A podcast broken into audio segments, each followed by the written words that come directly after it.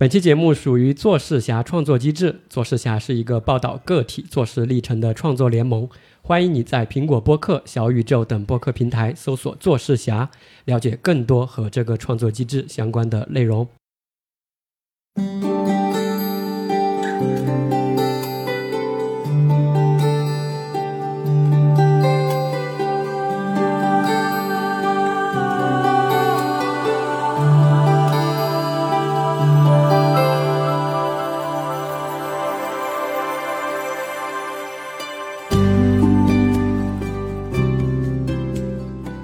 欢迎来到发热电台，我是杨迪。那今天呢，是我们 CHC 专题的又一期节目。那 CHC 呢，代表着 Cure Help Comfort，它是一个系列专题。在这个专题之中，我们将邀请在医疗系统中学习或者工作的嘉宾，包括医学生、医生、护士等，分享他们的个体经历和相关的健康知识。我们期望从这些在系统中常常作为主语出现的角色的视角来理解我们的健康和生活，也能从中看见他们遇到的困境和做出的一些努力。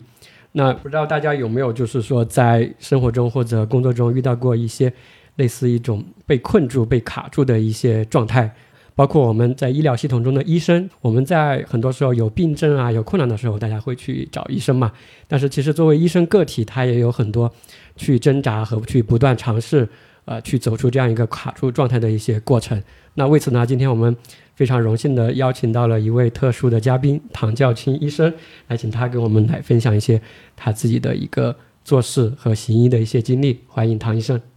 大家好，很高兴来到呃杨老师的平台，也是很荣幸的一次对话，很期待我们待会儿聊的一些内容。好的，那我跟大家简单介绍一下唐教清医生啊。那唐教清医生的话是这个一位皮肤科医生、医学博士，先后毕业于中山大学、四川大学。然后博士毕业后呢，他离开了体制，也就是我们大型的一些三甲公立医院，曾经呢做过一段时间的自由职业者，目前是在一家循证医疗机构啊担任这个全职的皮肤科医生。同时呢，他也兼任了医学媒体的一些主编，还有科普作者的一些身份。刚刚这介绍中，大家也可以听到一些，比如说类似自由职业呀。呃，循证呀，主编呀，作者呀，其实有很多的身份，也有一些这种医疗理念嘛，循证这样的一些词汇，待会儿我们都可以跟唐医生一起来去聊到。不知道唐医生对 “cure help comfort” 这三个词有着怎样的一些理解，或者发生过一些什么样的变化吗？我觉得治愈、帮助、安慰，其实是我们医学的一个共识，因为它其实都是体现我们对患者的一个人文关怀。嗯，只是说不同层面，治愈可能是治愈患者的疾病，帮助、安慰更多是在心理层面。嗯其实我们作为一个医生，特别是为患者着想的医生，都应该考虑到这方面。只是说，可能不同的疾病、不同的科室，嗯，遇到的情况会有所不一样。像我我在的是皮肤科，嗯皮肤科的话，其实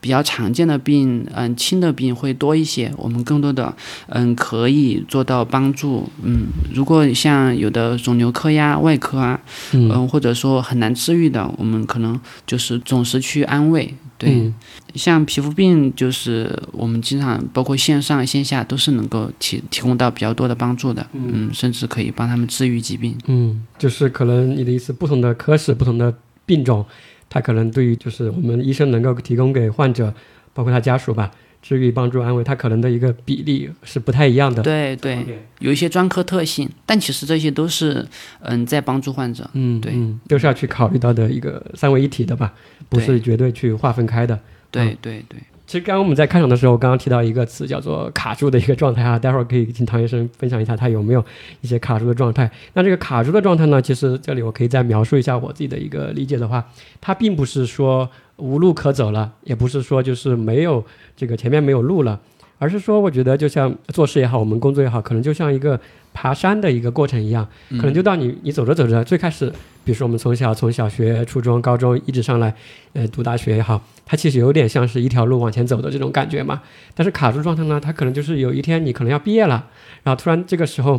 其实是面临，反而是面临了很多这样一个选择。这选择呢，它互相之间，因为你知道就是有一个选择的成本嘛，可能选了这个 A 选不了 B，选了 B 选不了 C，这个茫然就是当你站在那个我理解的就是站在那个十字路口的时候的一种茫然啊、因为你可能选了这个那条路就离你而去了，就关闭了一些这种可能性。它就像在爬自己的这样一座山一样啊，这个卡住的状态就是在你爬山的半山腰或者路上，在面临这样的一个多条的十字路口的时候，去那样一个迷茫无助或者说一些挣扎的一个状态，这个就是一个卡住。待会儿可以跟唐医生来把这一块可以详细的来聊一聊。所以说下面的内容呢，这一期我们主要围绕唐医生他在求学也好、行医的过程中遇到的个体的一些困境吧，和他做过的一些努力和尝试，我们来去展开聊一聊。那在开始之前的话，可以请唐医生给我们介绍一下，就你现在目前的一个生活和工作状态是什么样子的呢？也可以给他打一个分。我对现在的状态能打个八十五分。嗯。对，总体来说还是比较满意，嗯。因为首先，嗯、现在的工作和生活状态是我自己选择的，嗯。嗯、现在我在一个行政的机构，嗯、上班是有有一个全职工作，相当于，嗯。但是我有跟他们聊，就是我一周上四天班，他们同意，所以说我其实，嗯，就是有比较多自己的一个灵活的时间，嗯所以我其他时间除了工作之外，我可以干一些其他自己想做的事情，包括我做兼职啊，或者做其他生活兴趣爱好都可以。嗯，可以给我们描述一下，比如说你典型的一周或者一天是具体在做什么吗？或者怎么去分配的这些精力？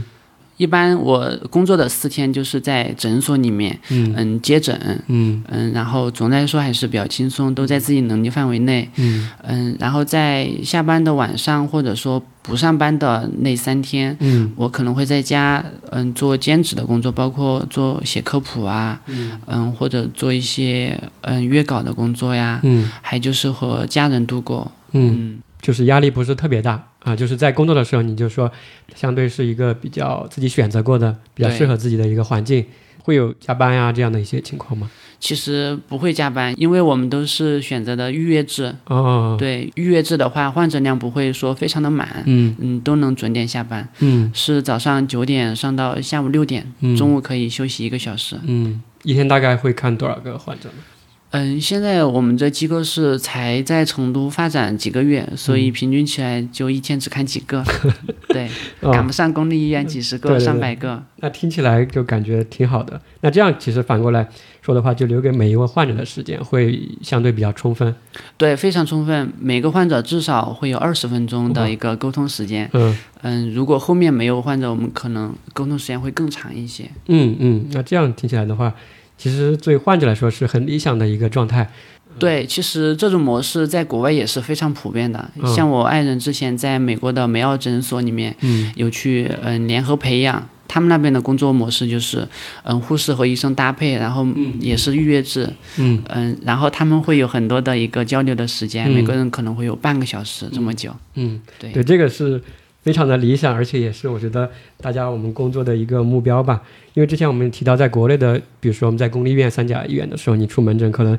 一个患者，尤其是皮肤科，可能更是更快哈，就甚至是一眼看，有可能不说一分钟吧，可能三到五分钟一个肯定是没有问题的。，可能三分钟左右吧。对，三分钟左右一个。你现在的话，差不多可能是它的六到十倍啊，类似的。对我觉得是很大的一个改变，相信对患者的话也可以提供更多的一个帮助。那就大概了解你现在的一个呃生活和工作的一个状态了。接下来的话，我们就可以接下来分两个部分吧，跟唐医生来聊一下。第一个就是，因为他最开始在毕业的这个前后的话，选择了离开公立医院嘛，这是一个阶段。第二个阶段呢，就是他离开过后，你还前前后后做过一些呃尝试嘛，包括现在还在做的一些这种事情和遇到的一些困难，就分这两个大的，我们可以来分享一下。那首先的话，第一个就是说你在离开公立医院的前后，当时你前面也提到，其实因为你是读完了，说你读完了医学博士的，对对吧？其实是毕业了的，然后去离开的，当时是这样的。那在这个之前的话，可以简单回顾一下这两个问题，可以跟我们简单分享一下，就是你最开始高考的时候为什么报考这个医学院，以及后来为什么选择了皮肤这个方向？其实高考选专业，我和很多人可能想法都一样，就是没啥想法。嗯因为其实我高中三年都是类似于书呆子的一个嗯状态，就是死读书，然后就知道应试嘛。嗯嗯，所以嗯选择专业的时候，我就很单纯的想，就是学医做医生能够救死扶伤。嗯对就是奔着救死扶伤选择了学医。就这四个字嘛。对，当时没有想更多的了。救死扶伤这个观念，你是来自于什么地方呢？比如说是影视作品，还有身边的一些家人亲戚，还是说因为你在四川嘛？还是说或者说，比如说我们提到汶川地震这些，对你有什么影响吗？就是这个救死扶伤。呃，我觉得也没有啥影响，可能就是因为 医生是比较传统的专业，就很多你不用去了解其他专业，你就知道医生就是你读大学可以选择做医生，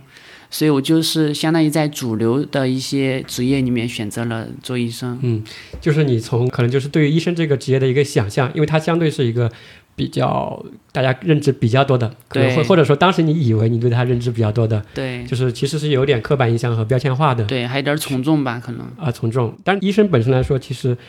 可能跟我当时自己也是一样，就是他不可能是一个很坏的选择，是不会的。对对，他行医来说，至少是去你说救死扶伤也好，去帮助他人，帮助到他人。呃治疗疾病也好，其实是怎么说呢？你可能知道他学医会很辛苦，有可能，也可能都不知道。都不知道，对，当时不知道，嗯，嗯，但是你知道它是一个其实是很有价值的、很有意义的一个，对，很有价值的一个职业，这个嗯肯定是没有问题的。是但是你没有想到它后面的现实的一些约束也好，一些规范也好，让你这个行医的历程吧没有那么的一个顺利。对，当时其实主要是觉得当医生感觉还是非常让人自豪的，嗯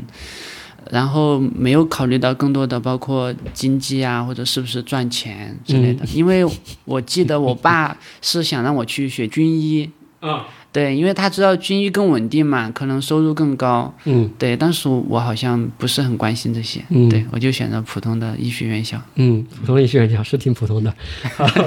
对，好，那后来你毕业后怎么后来又选择了这个皮肤这个方向？这个是怎么回事呢？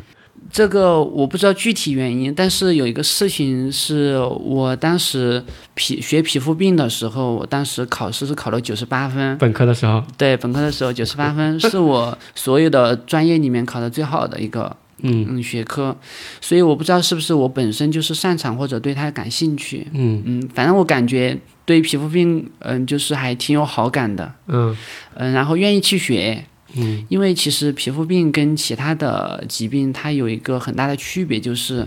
你认识皮肤病，你主要是通过一种形象思维，嗯因为视觉的，好多是对视觉，有好多都是你看了这个病的照片，嗯。你看得到几次你就认识这个病了，嗯。它不太需要很多的逻辑分析，不像内科，内科可能需要非常缜密的临床思维，嗯。感觉我在这方面是比较欠缺的，嗯，也就是说，它可能那个逻辑链条没有那么长，对或者说它从这个表面的皮肤的一些形态、皮疹的一些形态，对它就可以比较快速的，你就相当于一个大数据一样的对，看多了，或者你知道它。当然，其实也不是说没有逻辑的，嗯其实也是有逻辑的，对吧？你先要区分它是可能是感染性的还是非感染性的，类似的发生在哪个层面的一些问题，对，所以我对有的。呃，认识皮肤病这种思思考的模式还挺感兴趣，感觉自己更擅长这方面。嗯嗯，刚刚问到的是为什么选择了皮肤方向嘛？就是你说第一个原因，可能是因为当时本科的时候学习这个病学的，嗯，恰好得了一个高分，对，但有可能是那个题比较简单，也可能是你复习的比较好，会不会跟那个上课的老师啊，或者说你去当时去皮肤科见习也有关系呢？嗯，倒没有关系，反而我们上课的老师还给我们强调，就第一堂课就给我们强调，皮肤病是最难学的。啊当时我们不以为然，嗯，后面才知道原来皮肤病有上千种，嗯，真的你要学得非常精的话，是确实要花很多精力。它是不是所有学科中其实病种最多的一个，至少是是之一吧？一个呃学科，可以去掉之一，就没有是之一。对，就是病种最多的，嗯，有几千种，大概有个，嗯、最多的统计是有四千种左右。四千种左右，对对，你能背出多少种皮肤疾病的名字？呃，可能几百种吧。几百种。对，好，然后你就顺利的选择了这样的一个皮肤方向，然后其实也不顺利，啊，遇到什么问题吗？因为其实可能很多人知道皮肤科不是很大的一个科室，嗯远没有什么肿瘤科啊、外科啊、骨科啊这些知名，嗯所以我选择呃专业的时候，其实我爸是强烈反对的，因为他这个、哦他很瞧不起皮肤科，然后觉得这个一点都不挣钱。嗯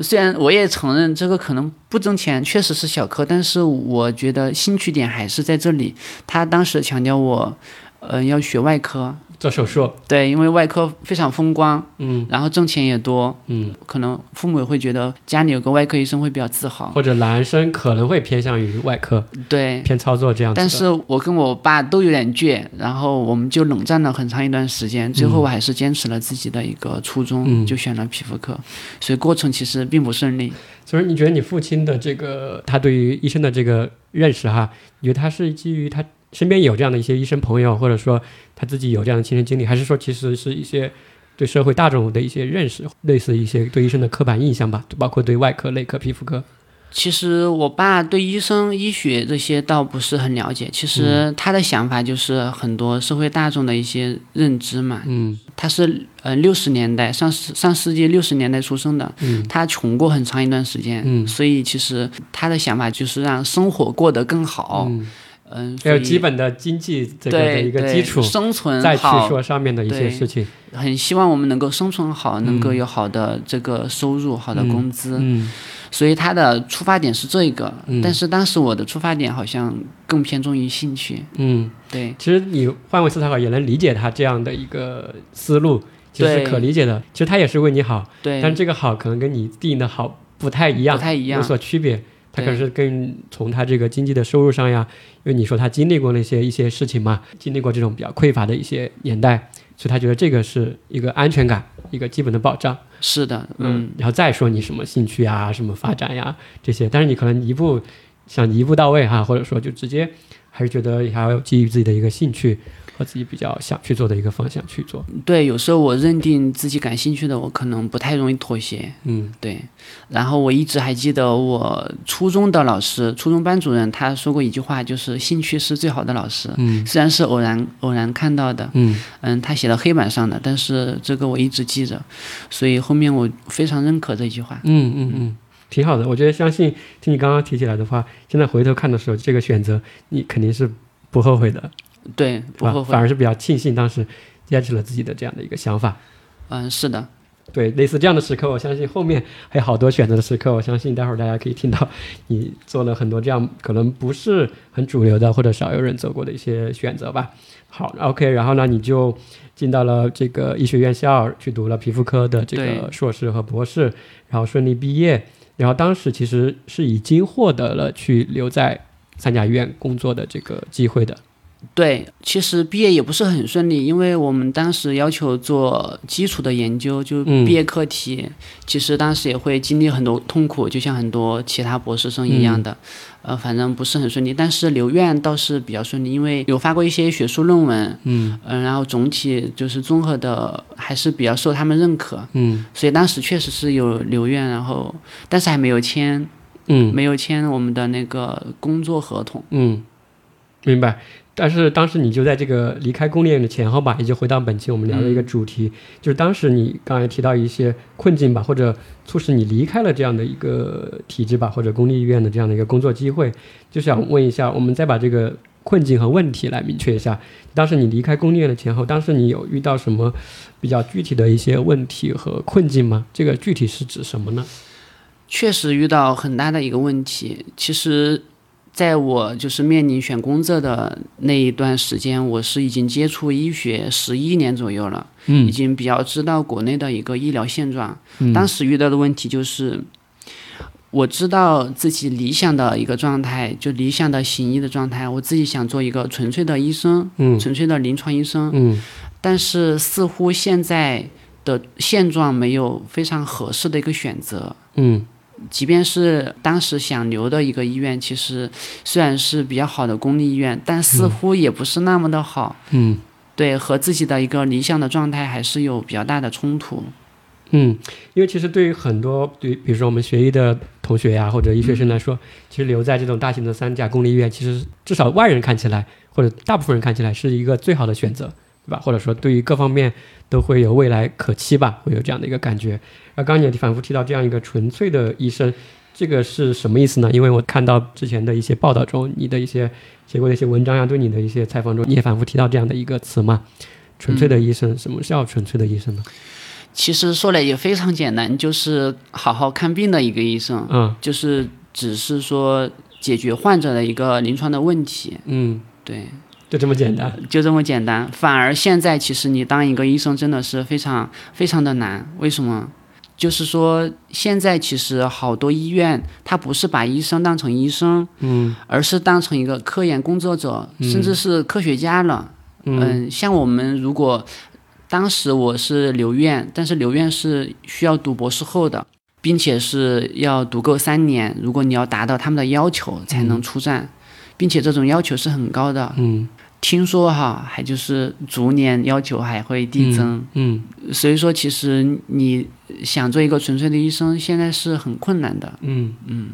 所以说，你就说，刚刚你提到纯粹的医生嘛，然后你说让他不纯粹的，假设有这种说法哈，嗯，就是因为你对你个人来说，这样的一些科研的任务，或者对于医生这个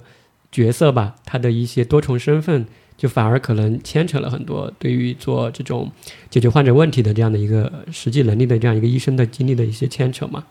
是的，其实医院它会对医生有其他额外的要求，嗯但实际上这种要求可能不是医生自愿的，嗯可能影响医生自己的一个发展。嗯，嗯，因为对于医生的一个定位来说，其实以前我们有一种说法，三个字就叫医教研嘛，行医、教学、做科研。但是现在最近的话，其实近一两年吧，我自己把它又加了一个，我加了一个科普，哦。因为医教研这个行医教学，教学是针对医学生嘛，在医学院校进行教学，科研是做科研，科普，因为现在大家也可以看到各个自媒体平台上呀，很多医生都可能是主动的也好，被迫的也好，来出来做很多的一个科普，包括全国的很多医疗机构，特别是上海吧，对于医生的职称的晋升，现在都有很多一些政策是要求有科普这方面的一些工作吧，或者一，些成果的体现。就拿医教研科普这个来说的话，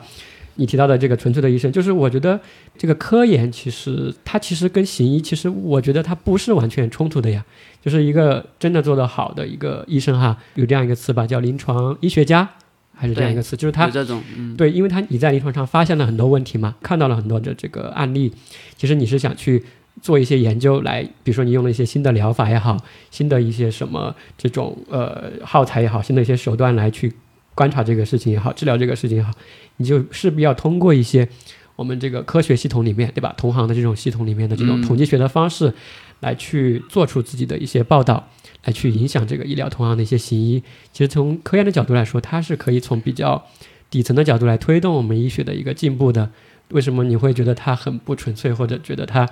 很影响你这个 去帮助患者这样的一个情况呢？我觉得你说的其实也很对，嗯但是过于理想化了，因为我们很多时候就现实的情况。就我们做科研，它已经成为一种手段了。嗯科研它没有起到非常好的一个目的，就是能够促进我们的医学的进步，嗯或者说间接的帮助到患者。嗯呃，你这种状态，可能有的医生啊，或者有的学者，他是在努力，但其实是非常曲折的一个过程。你的意思，至少大的环境和氛围，它可能对于你说的这种，就是我们比较理想的这种行医和科研之间的这种，其实本身是相辅相成的。对可能现在它没有很好的把这个表现出来，反而有一点矛盾，对或者说有一点冲突。现在我自己觉得还是大家有一些急功近利吧，嗯然后有一些过于的浮躁。嗯其实好多东西，你做出来的东西，它不是那么的有价值。嗯，嗯，就是科研作为了一个手段，一个过程量。对，因为很多评价体系，不管是从医院的层面，嗯、或者说医生的层面，或者科室的层面，他们嗯可能只是有一个数量的要求，嗯。或者某个指标的要求，嗯。对他其实不太考虑真正他能能不能够转化到临床上，能不能够间接的帮助到患者。嗯。像我自己觉得，我硕士、博士做的很多科研的项目都不是很好，嗯，对，不是很好。我自己，嗯，也有时候觉得自己不愧拿到这个博士学位。嗯，是的，你是从说从它的科研的价值层面来去对，我觉得我，做的科研价值不是很大，我也没有说尽全力，但是它已经符合了那个标准。勉强符合，对，嗯勉强符合。对对对，其实唐医生说到这里的话，我自己也看了一些这种行业的报道啊，比如说刚刚提到的这个科研的一个压力。其实这个科研的压力，我自己有几个看法啊。第一个的话，其实它这种压力，它其实是一个系统性的一个压力，对吧？它是从上往下去传导出来的。对，其实你从顶层来说，比如说从整个医疗机构，假设你是你是这个医院的一个院长，因为医院它现在国内其实它是有一些这种市场化的导向的嘛，其实你是要先要生存下来嘛，医院也要生存下来，对，对吧？生存下来竞争，要竞争，有很多这样的医疗机构的排名和排行。那这个排名和排行的话，其实其中有很大的一个权重就是这个科研，科研的实力，对科研实力包括一些硬件的、软件的科研的一些成果也好，那各种基金的一些这种数量也好，它是从这个方面来去考核的。其实我也想过，为什么它从这个方面来考核？因为它是可量化的，对很好量化的，很好去评比的，呃，这是一个。当然，第二个的话就是它也符合这样的一些科学嘛、科研啊或者科学技术的这个大的一些潮流吧。然后，当然这个之下的话，其实从领导层的角度来说吧，他肯定势必就要去完成这样的一些指标啊。完成指标的话，当然这个就会从医院到科室，从科室到个体的医生嘛，对最后就你就感受到了这样的一个，其实这样一个能量的一个流动吧。有的人我看还是比较能适应这个的，因为我也见过呀，就是他临床工作也做得很好，科研好像也挺会弄的，然后也就各方面都挺厉害的。呃，这种确实有，我也见过。比如说，我们之前在医院的一个小儿外科医生做的非常的优秀，对啊，但这少数人，少数人我们只能对望其项背。哦，就是也有少数的这样的比较比较全面的医生，他其实也能做到，但是大部分来说，其实可能很难去做到这一呃，点。反正有相当一部分做科研是比较痛苦的，嗯因为其实科研能力和临床能力、看病能力它不是完全匹配的。科研思维它可能更偏重一些就是探索呀，或者说一个逻辑的思维，然后嗯要，嗯、像看病的话，其实更多是一个经验、经验嗯和知识的积累知识累的积累，去应用，然后包括与人的沟通呀、交流的这些，确实去实实际的解决问题。对能力不是很匹配。嗯，明白明白。所以很多科研非常厉害的，在临床上反而不是特别受人家认可，就是你说他两者都比较兼备的这种，其实确实是极少数。对少数。嗯，OK，刚刚说第一个点嘛，就是从医院的层面的这样的一个其实大的一个环境和背景吧。然后第二个的话，在这个我看到的一个二零二一的医师调查报告里面，这是清华大学社会学系和中国医师协会人文医学专业委员会一起做的一个，其实我自己看到的是质量很高的一个针对医生生存状况的一个调查报告。嗯，它里面的样本量呢是话是一万二千九百三十位医生，其中的话当然有很全面的一些数据了。说到跟科研相关的，但是它就有一个问题问大家对于这个科研的这个看法嘛，呃，差不多百分之七十的医生吧都认为自己感到科研和发论文的压力很大。然后就还有一个刚刚你提到的这个，他有一半数以上的人也认为在这个就是医院里面吧，这样的一些程序很繁琐，浪费了自己很多的一个精力。啊，就他很多东西是怎么说呢，就是效率不高吧，就是可能没有把大家的时间更合理的分配或者个体化的去结合你自己的一些意向和志愿嘛，来去花费到自己想去分配的这样的一个时间之上。是的，所以在医院，医生只有一小部分时间是花在患者身上的。嗯，很多时间可能你花在了科研上或者一些其他的行政的这样的一些事情之上。对，其实更魔幻的是，我可以举个例子，就是我爱人，嗯他现在都在读博士后了，嗯但其实他看病的水平还是比较初级的，嗯因为呃就是按照现有的体制，他需要花很多精力，嗯，做科研，嗯包括他硕士、博士、博士后，包括在国外联合培养的时候，嗯都是在做科研，嗯，嗯，所以他只有很少的精力去提高自己的临床能力。其实他现在的话更像一位科学家，而不是一位合格的临床医生。或者但他想做一个，临床医生，但他本来是现实想不允许成为一个好的临床医生的，对，现实不允许。就可能要走一个比较曲折的道路，才能真正的去见到自己的患者。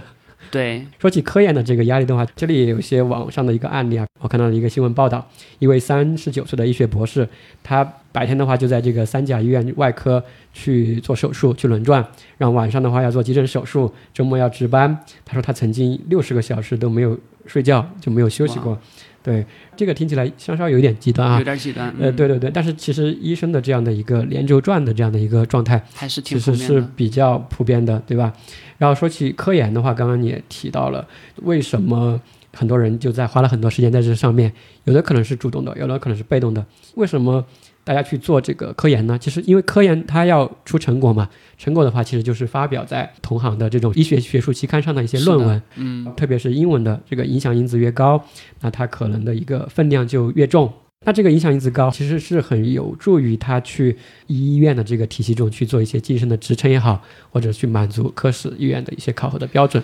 对，这其实就是医院的现在的一个比较主流的游戏规则。嗯你如果能够顺着这游戏规则的话，你可以做得很好。嗯嗯嗯，因为我看到就有一种说法，就是说为什么他喜欢在大家实验室，或者为什么要去做科研？他说他比临床工作更轻松，收入也不低，而且更容易出科研成果。这科研成果打了个引号，然后晋升职称也相对更快。它似乎是一条，也是一条走得通的路。如果从医生的职业生涯上来说的话，它其实有可能是个快车道，比你去看很多患者、做很多手术，可能反而会晋升的更快。从提高自己的生活水平来说的话，，因为临床能力其实不太能够客观的评价。嗯目前在很多医院，特别是公立三甲医院，它也不是很重要的一个评价指标。嗯，对，明白。然后就说起这个论文嘛，在这样一个大的这样一个背景之下，可能各行各业不只限于这个医学这个行业吧，外面就有很多这样的一个，比如说我们看到的论文代写呀、论文造假的一些事件。那天我还去特意搜了一下，大家可以在中国对国家的这个卫健委卫健委的这个官网上，它就从二零二一年六月起，它就持续在对各个医院科研诚信案件调查结果予以转载通报。从二零二一年六月哈到现在，大概就有三百多个案件了，大概一个月会发布一份，每份里面可能有数个到二三十个不等。我还仔细去看了一下，他每次发布的这个都叫做部分机构医学科研诚信案件调查处理结果。这个结果中呢，差不多一半左右的都是因为论文代写、带头、论文及数据买卖啊，因为这样的，然后被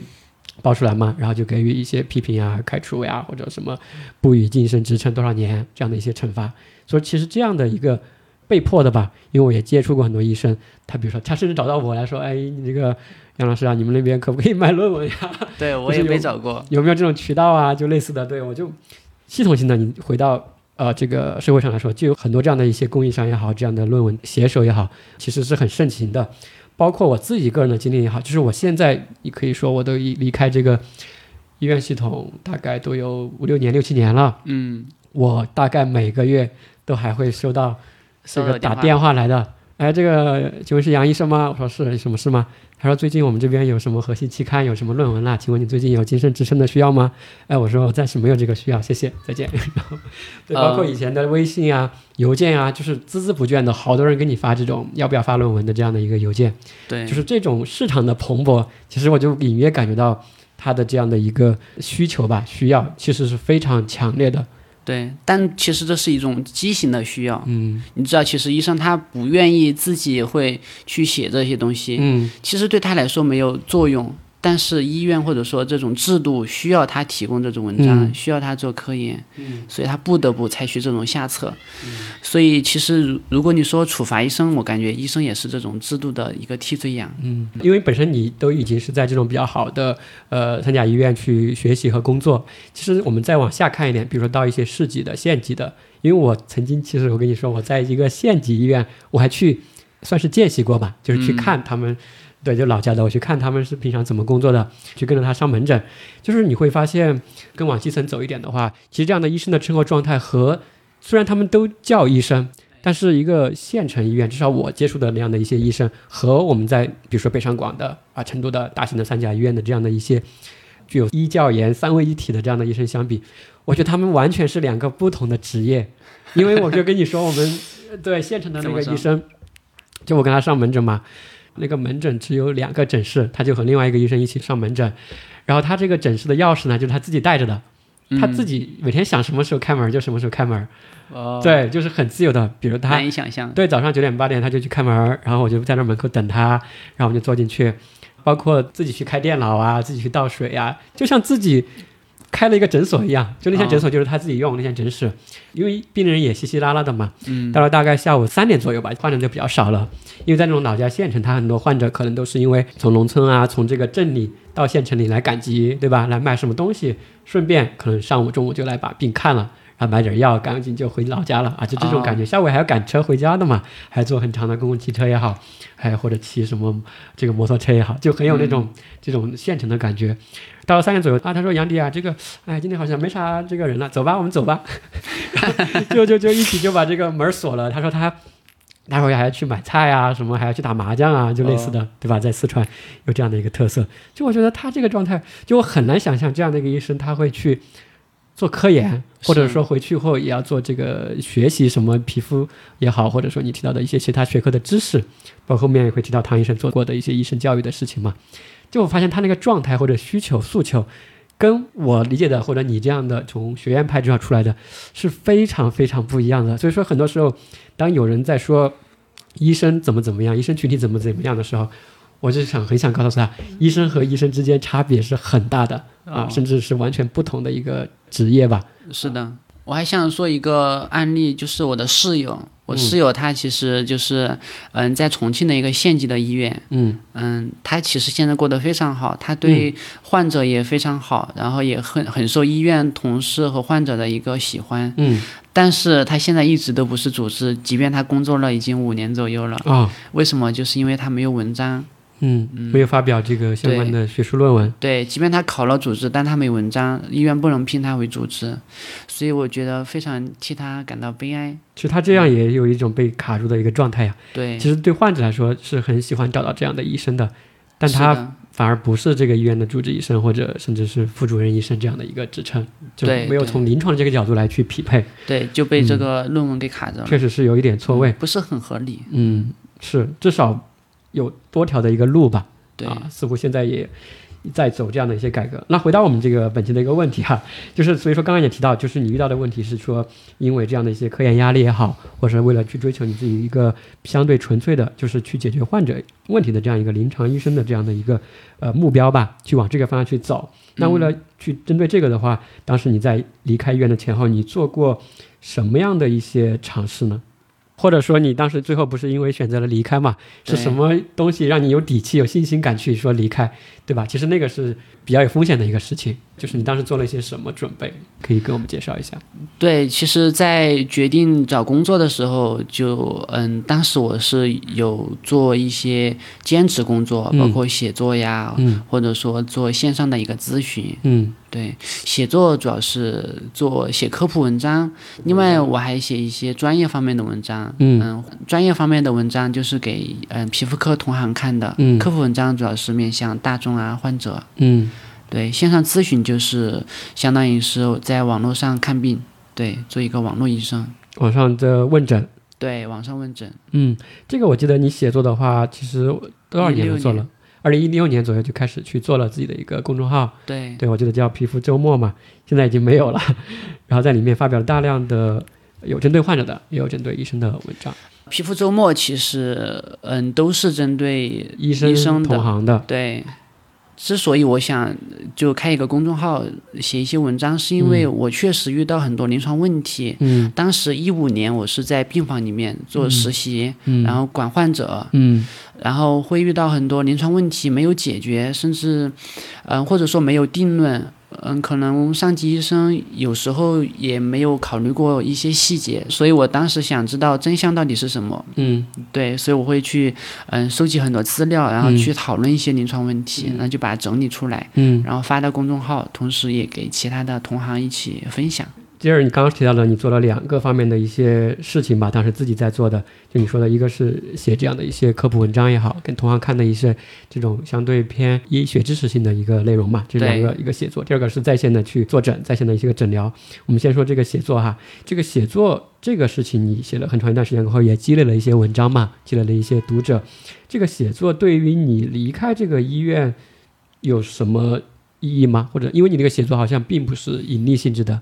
这个对于你离开医院有什么帮助吗？有关系吗？其实，嗯，还是有一定的影响。一个是，就是我发现自己有一定的写作的能力。嗯。第二个就是，我觉得写作能够实现我的价值。嗯。它甚至比我做科研这种感受到的价值更高。什么方面价值呢？包括比如说你当时写的一些给医学同行看的、医生同行看的一些文章嘛，他们有一些给你什么样的一些反馈嘛？可以举一些例子。其实写写文章给医生同行看，我自己把它定义为就是嗯，属于继续医学教育的一个内容。为什么这样说呢？因为我们很多同行就是。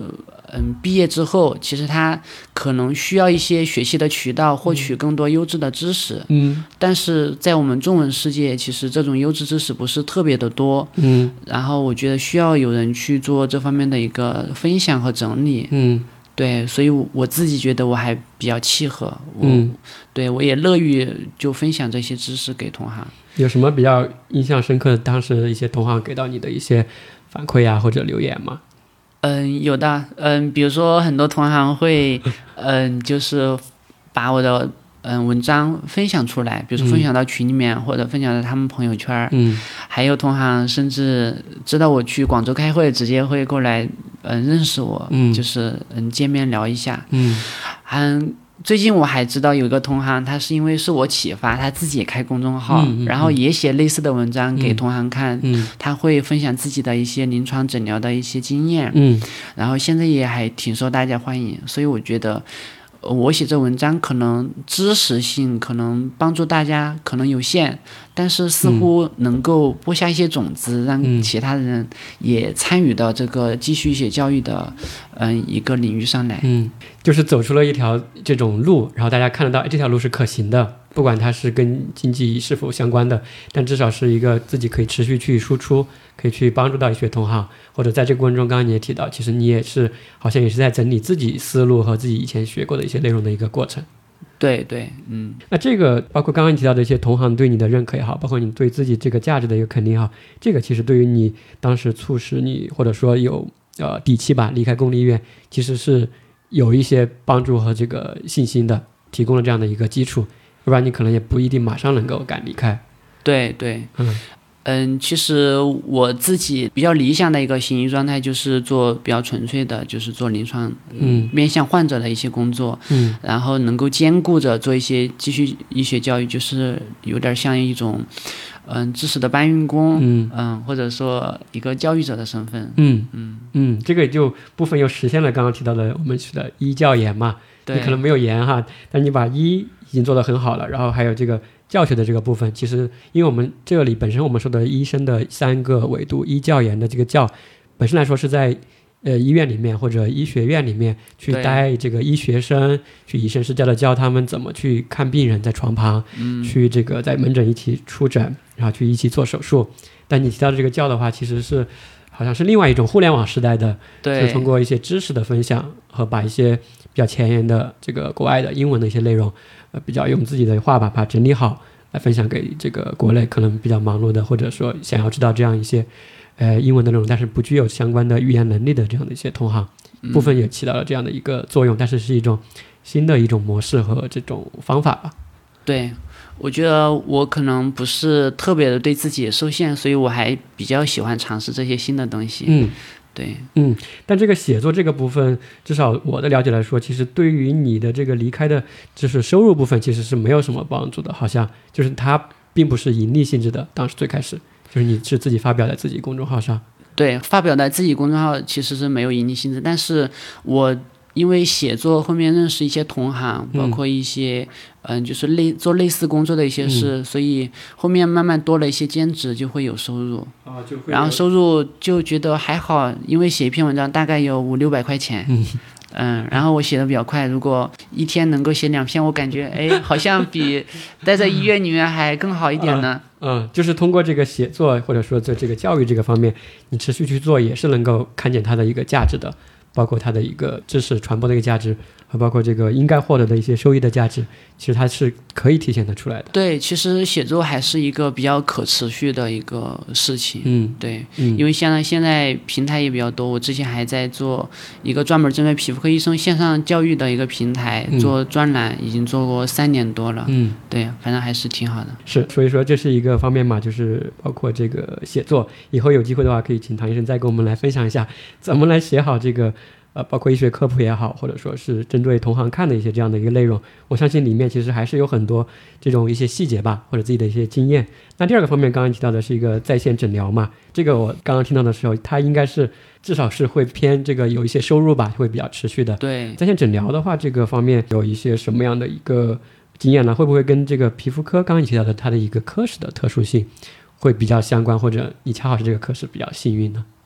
呃，对，我觉得确实还是比较幸运。为什么？就是我们刚才提到的皮肤科，它其实比较形象，嗯就是你通过照片，你就能够嗯认识到这个病，就很多情况都是这样子。嗯所以说做在线咨询，皮肤科医生是比较受欢迎的。嗯，现在做了大概多少年了？就是在线咨询的话，因为我是一六年做自己公众号，嗯。然后就有医生同行认识到我，嗯。然后刚好他和其他的医生创业，因为他们不想待在体制内，嗯。所以他们搞了另外一个寻踪机构，他们有线上和线下的一个平台。嗯。然后他们就是，嗯，一六年大概十一二月份嗯。找到我，然后我当时就入驻了他们的线上咨询，嗯，所以到现在就做了，五年多，五年多。快要六年了。是的，就一直在做。嗯，说实话，其实以前我自己也做过这个在线诊疗。当时以前在学校的时候，就我当时的一个体会啊，就是当时还比较新嘛，这样的一些平台，可能它的功能啊不是特别的一个完善。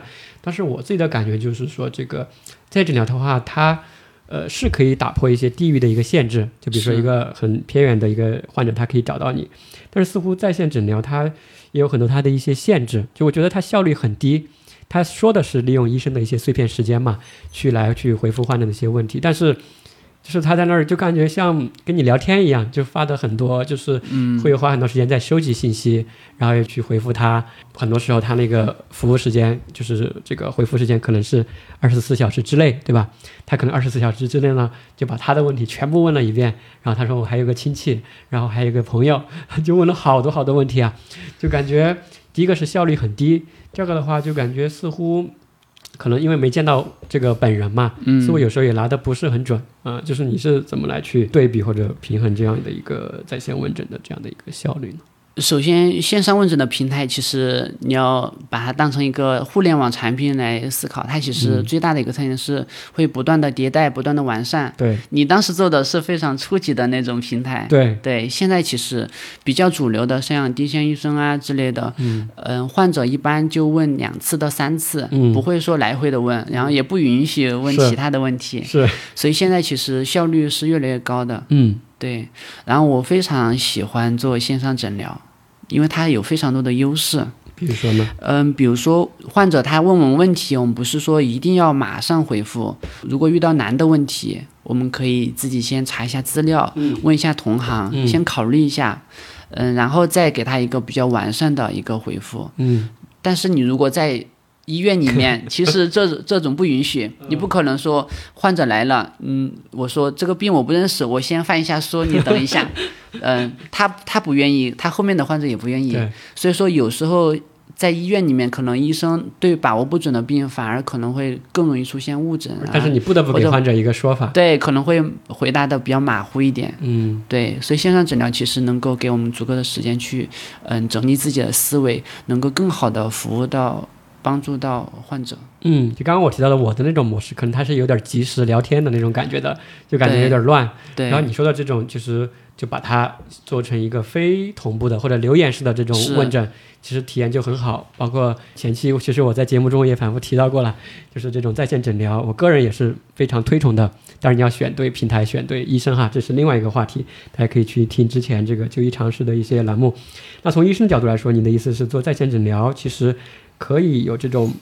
异步的，相当于就是留言式的，其实给医生第一个的话留出了一些思考的时间和去整理资料的时间，就你可以集中来去回复他。这个的话，可能你自己的话，当然也可以去脱离这个医院诊室的一个限制嘛。说白了，我想想上班就上班，对吧？我晚上也可以去回复，白天也可以回复，碎片时间都可以去做到这样一个回复，嗯，是的不，受这个地域的一个限制。是的，其实线上诊疗对很多患者来说其实也很好，因为它可以节省医疗资源，嗯对，并且能够减少他一个就医的时间，他不用来回奔波，花很多钱，花花很多等待的时间。嗯嗯，其实对很多常见病啊或者小病啊，其实也能够很好的帮助到他们。嗯对，就医体验还是不错。嗯，对，因为可能皮肤科来说，绝大部分人应该都或大或小的得过一些皮肤的一些问题哈，是不是？因为线上很多他直接刚刚提到的看这个皮肤的一些状态就可以看出他的一些问题，因为很多时候我们知道去公立医院过后，很多老百姓的一些认识就是说去了医院过后啊、就是要给你做检查呀，什么拿报告呀，又要再去一次啊，就很繁琐嘛。是的。皮，肤科它相对检查会少一些，因为如果检查比较重的这样的一些病症的话，其实你可能在线就就是有点冲突嘛。对，其实在线咨询、线上诊疗，它是传统医疗的一个有力的补充。嗯，就是它不是说完全优于传统医疗，但是它有自己的一个优点。嗯对，有部分人他其实更适合线上诊疗。嗯，明白。其实之前我比较推荐的一种就诊方式，就是说不是那种很紧急啊或者非常重症的这种病的话，其实我都会自己都会先在线问，就算是要做检查的，我也是在线问，然后那个医生我让他告诉我去做什么检查，我去当地医院把检查做了，我就给传给他看，我都是的是这样干的。我觉得似乎是当下吧，我觉得在我们这个环境中，可能是体验最好的这个就诊方式，可能都没有之一。我自己觉得啊，对，还是很好。嗯，对，它确实可以让患者把自己的这个思路理清楚，也可以让医生把思路理清楚，他每个问题都可以得到比较好的一些这个回复嘛。对我个人来说，其实它对我的帮助还不止于此。嗯因为我所在的机构其实是非常严谨，然后也就是说非常循证的一个机构。嗯循证其实本质上来说就是以患者为中心，然后给他们最佳的一个治疗建议。嗯嗯，这就对我们有一定的要求。嗯然后我们就是要尽量的给到全面、靠谱的一些回答。所以在这五年多六年的时间里，其实我也一直在向患者学习，一直在提高。然后这种理念也是促进我可能就决定离开公立医院，因为我觉得这是更好的一个行医的呃理念。嗯，其实刚刚就提到了这个循证医学嘛，或者循证的这样的一个关键词啊。这个循其实可能不熟悉医学的人都不知道是哪个字，循其实是遵循的循啊，双人旁一个盾牌的盾。证的话就是证据的证，循证其实它的这个中文翻译其实是有一点，呃，比较书面的，就是不了解的人可能不知道什么意思。其实英文就很好理解，就是 evidence based，基于证据的这样的一个 medicine 一个医学。就是当时我们其实学过这个循证医学的这门课啊，是我刚刚还回顾了一下，其实我可以给大家念一下什么叫循证医学。刚刚谭医生说的是以患者为中心的这样的一个呃临床的诊疗的一个模式嘛，但它其实它的一个概念或者它的理念也是在不断在更新和这个迭代的一个过程中的。但一个相对比较经典的一个定义就说的是，循证医学指的就是慎重、准确和明智的应用所能获得的最好研究依据，来确定患者的治疗措施。啊，听起来其实平平无常嘛，对吧？或者跟你刚刚提到以患者为中心的这样一个诊疗模式。什么叫以患者为中心的诊疗模式呢？就是说它，就是难道我们平常去医院看病的那些医院医生就不以患者为中心呢？我就想说，这个具有循证理念的医生和不具有循证理念的医生，或者循证理念相对欠缺的这样一个医生，嗯，他最终体现在患者身上吧？他有什么样的一个区别呢？你可以举个例子来说一下吗？嗯是，其实从我们角度来说，区别是很大的。嗯嗯？首先，首先循证它其实强调三点，嗯最根本的一点就是要有最佳的证据，就是医学证据，就要客观。嗯第二个就是要结合医生的经验，第三个就是要结合患者的意愿。嗯所以说，这是一个综合的一个较为合理的一个决定。嗯嗯，像我们其实生活中会遇到非常多不循证的一些情况。嗯给你举例子啊，很多人可能会得舌缠腰，或者身边的人会得舌缠腰，其实就是一种病毒感染引起来的，我们叫带状疱疹。嗯。然后你如果去医院，很多医生会开很多的药，嗯。比如说给你外用的抗生素、外用的抗病毒药，嗯，然后口服的抗病毒药，嗯。还有什么营养神经的药，是。对，有的可能开中药、中成药，反正很多药，不管西药、中药，好多时候都是过度治疗。嗯，对，实际上循证过度体现在什么方面呢？过度就是很多药它其实没有足够的证据。足够的证据。对，嗯呃，第一个就是外用药，其实外用抗病毒药它对带状疱疹效果很弱，嗯最重要的还是口服抗病毒药。嗯嗯、还遇到一个问题，就即便是嗯、用抗病毒药。不循证的医生，他不知道最佳的剂量是什么，他可能会按、完全按照说明书来用，但有的说明书它本身是有问题的，嗯国外和国内的它标的都不一样，嗯所以说到底用多大的剂量，其实循证讲究循证的医生他才会知道。嗯，对，就是同样的一个疾病，其实你刚刚提到的这个带状疱疹因为我自己也得过，而且这个发病率其实蛮高的，我们在各种各样的科普平台都可以看得到，对吧？包括最近这个也有一些疫苗呀，就类似针对这个病例，所以也是大家可能会知道的比较多的一个病，就是可能从患者角度来说。假设我是一个患者，我就想象啊，我去找医生，他给我开了很多药，其实从心理上来说，他可能觉得挺好的。这个医生，你看又有擦的，又有这个吃的，还有可能还要照光啊，或者说还有一些什么生活注意，就就很全面。哎，觉得这个医生靠谱，哎，厉害。就他有一种很全面的一种感觉啊，或者说也花了几大百块钱吧，最后可能也会慢慢会好，因为这个病本来可能也是有自己的一个疾病的一个过程嘛。是的，但是他回头基于医学证据来说，可能很多其中是没有必要的，可能浪费了他的一些金钱，对也其实让这个医生在错误的道路上又多积累了一个患者的案例。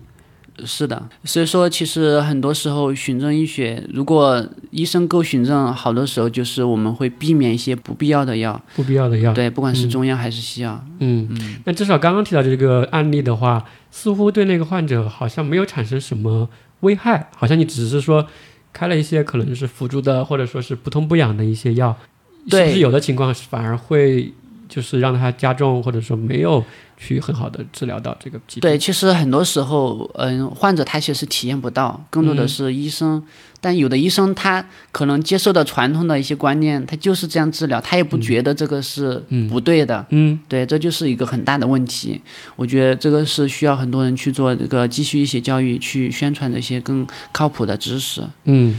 但是还有的就是医生的决策，如果他不够循证的话，其实会对患者造成很大的影响。嗯对我举个例子，就是很多怀孕的人，她可能会得水痘。嗯如果你看有一些医生，医生可能会建议把孩子打掉，嗯那到底该不该打呢？嗯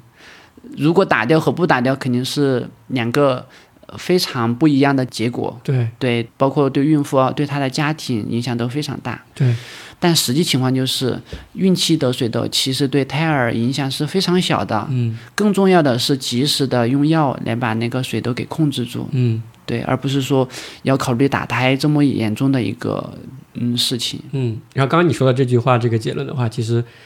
就是基于的一些比较好的这种临床研究的结果。对，因为有有的医生他知道，就是孕期长水痘，这个水痘它的病毒可能会影响到胎儿，对，但是实际上这个可能性是非常小的。嗯，对，就就是约等于零。几率。对，但有的医生他可能会盲目的建议你这个最好是把胎儿打掉，其实最好不是把胎儿打掉，而是说及时的用药控制。嗯，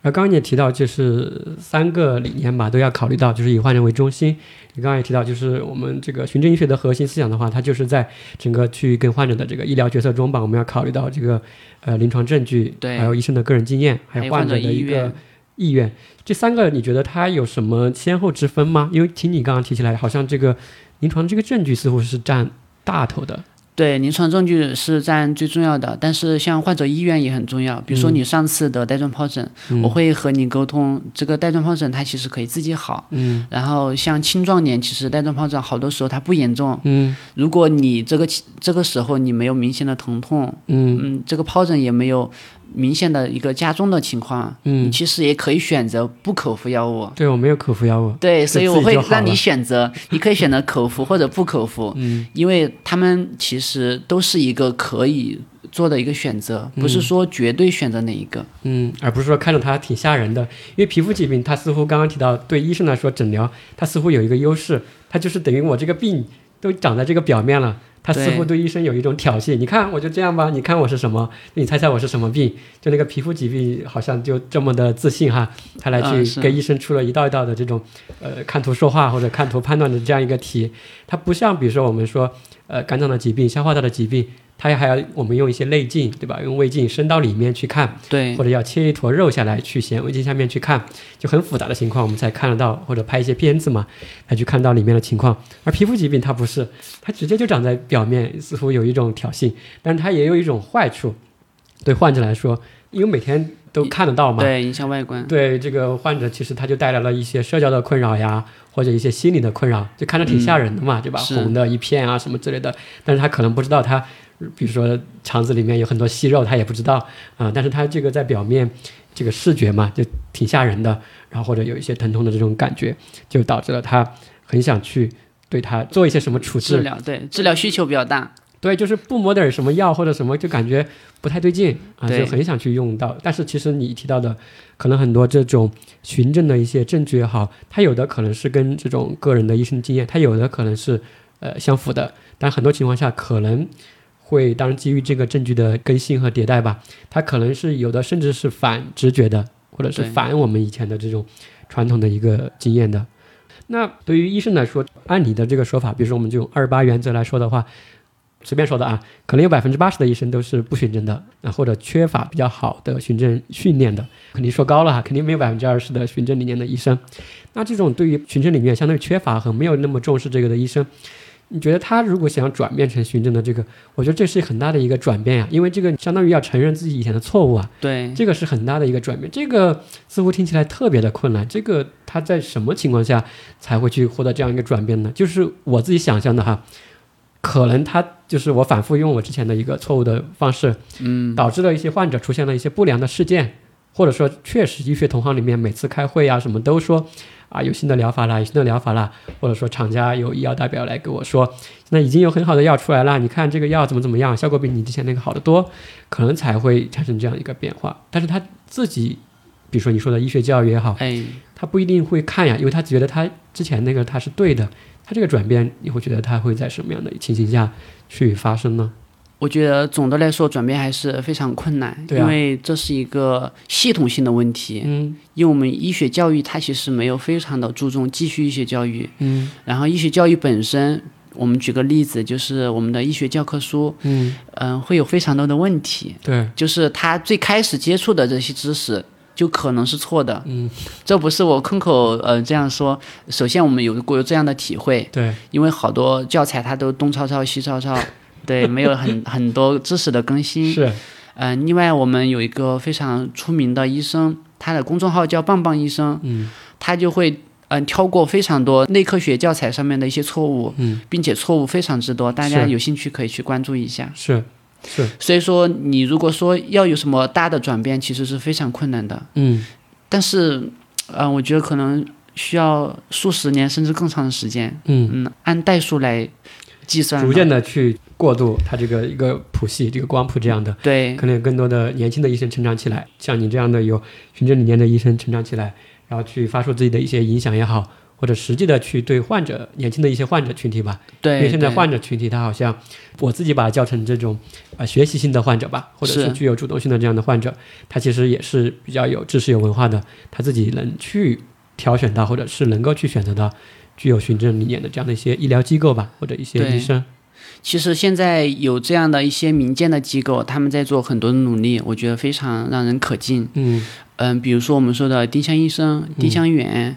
还有佐证医疗、嗯颐和医疗、知贝，嗯对这些机构其实还是非常靠谱，嗯因为他们是非常注重就是呃医疗的一个质量，嗯对他们有这方面的理念。嗯所以说，我觉得星星之火可以燎原。我们如果能够认可这个事情，可以多做一些自己的一些贡献。嗯嗯，相信未来会更好的。嗯。那在公立医院里面的话，这种循证的这种理念，它会有受到什么阻力吗？因为这个其实从科学角度来说，它其实是非常好的嘛。对，它为什么没有在就比如说我们传统的比较好的公立医院这里面，它为什么不是一个主流，或者说每天要喊着要去要这个要这个要循证要循证，似乎它不是一个很强的一个声音呢？好像更多的是个体医生在去遵循这样的一个理念，是的，其实循证理念在国内不是非常主流的一个理念。为什么呢？我觉得可能是一些历史性的原因吧。毕竟我们医学才发展不是很长时间。嗯，对，你看我们新中国才解放多少年，是吧？而且循证医学它其实也是近几十年吧，应该有对对慢慢才提出来的，对再，去践行，它很多模型也在去完善，然后很多新的证据也在出来。啊、是的。嗯我听过一个非常印让人印象深刻的事，就是一个医生他开某一个药就能够养活一个医药代表。嗯啊、意思就是说他开的这个药销量非常高，嗯，开的非常多，是但是这个药其实他没有多少的证据，嗯就在国内才会用。嗯对，像什么欧美呀、都都不会用这个药的。嗯。所以说，我觉得非常的一个荒唐。明白。嗯，那我这里就可以补充一下，针对你刚刚提到这个，我亲自听到的某呃你说的医药代表哈，其实他是非常高级的医药代表了，就做过好多年的，带过很多医药代表的这样一个人。然后他就跟我说，有的医生啊，以前哈我说的是不一定是现在，可能有个医生给你开六个药，其中有三个药是治病的，三个药是辅助的，就是不痛不痒的，还有一个药是赚钱的 啊，有这种说法就是三二一啊，就是当时我说这什么呀？但是我回头一想的时候，确实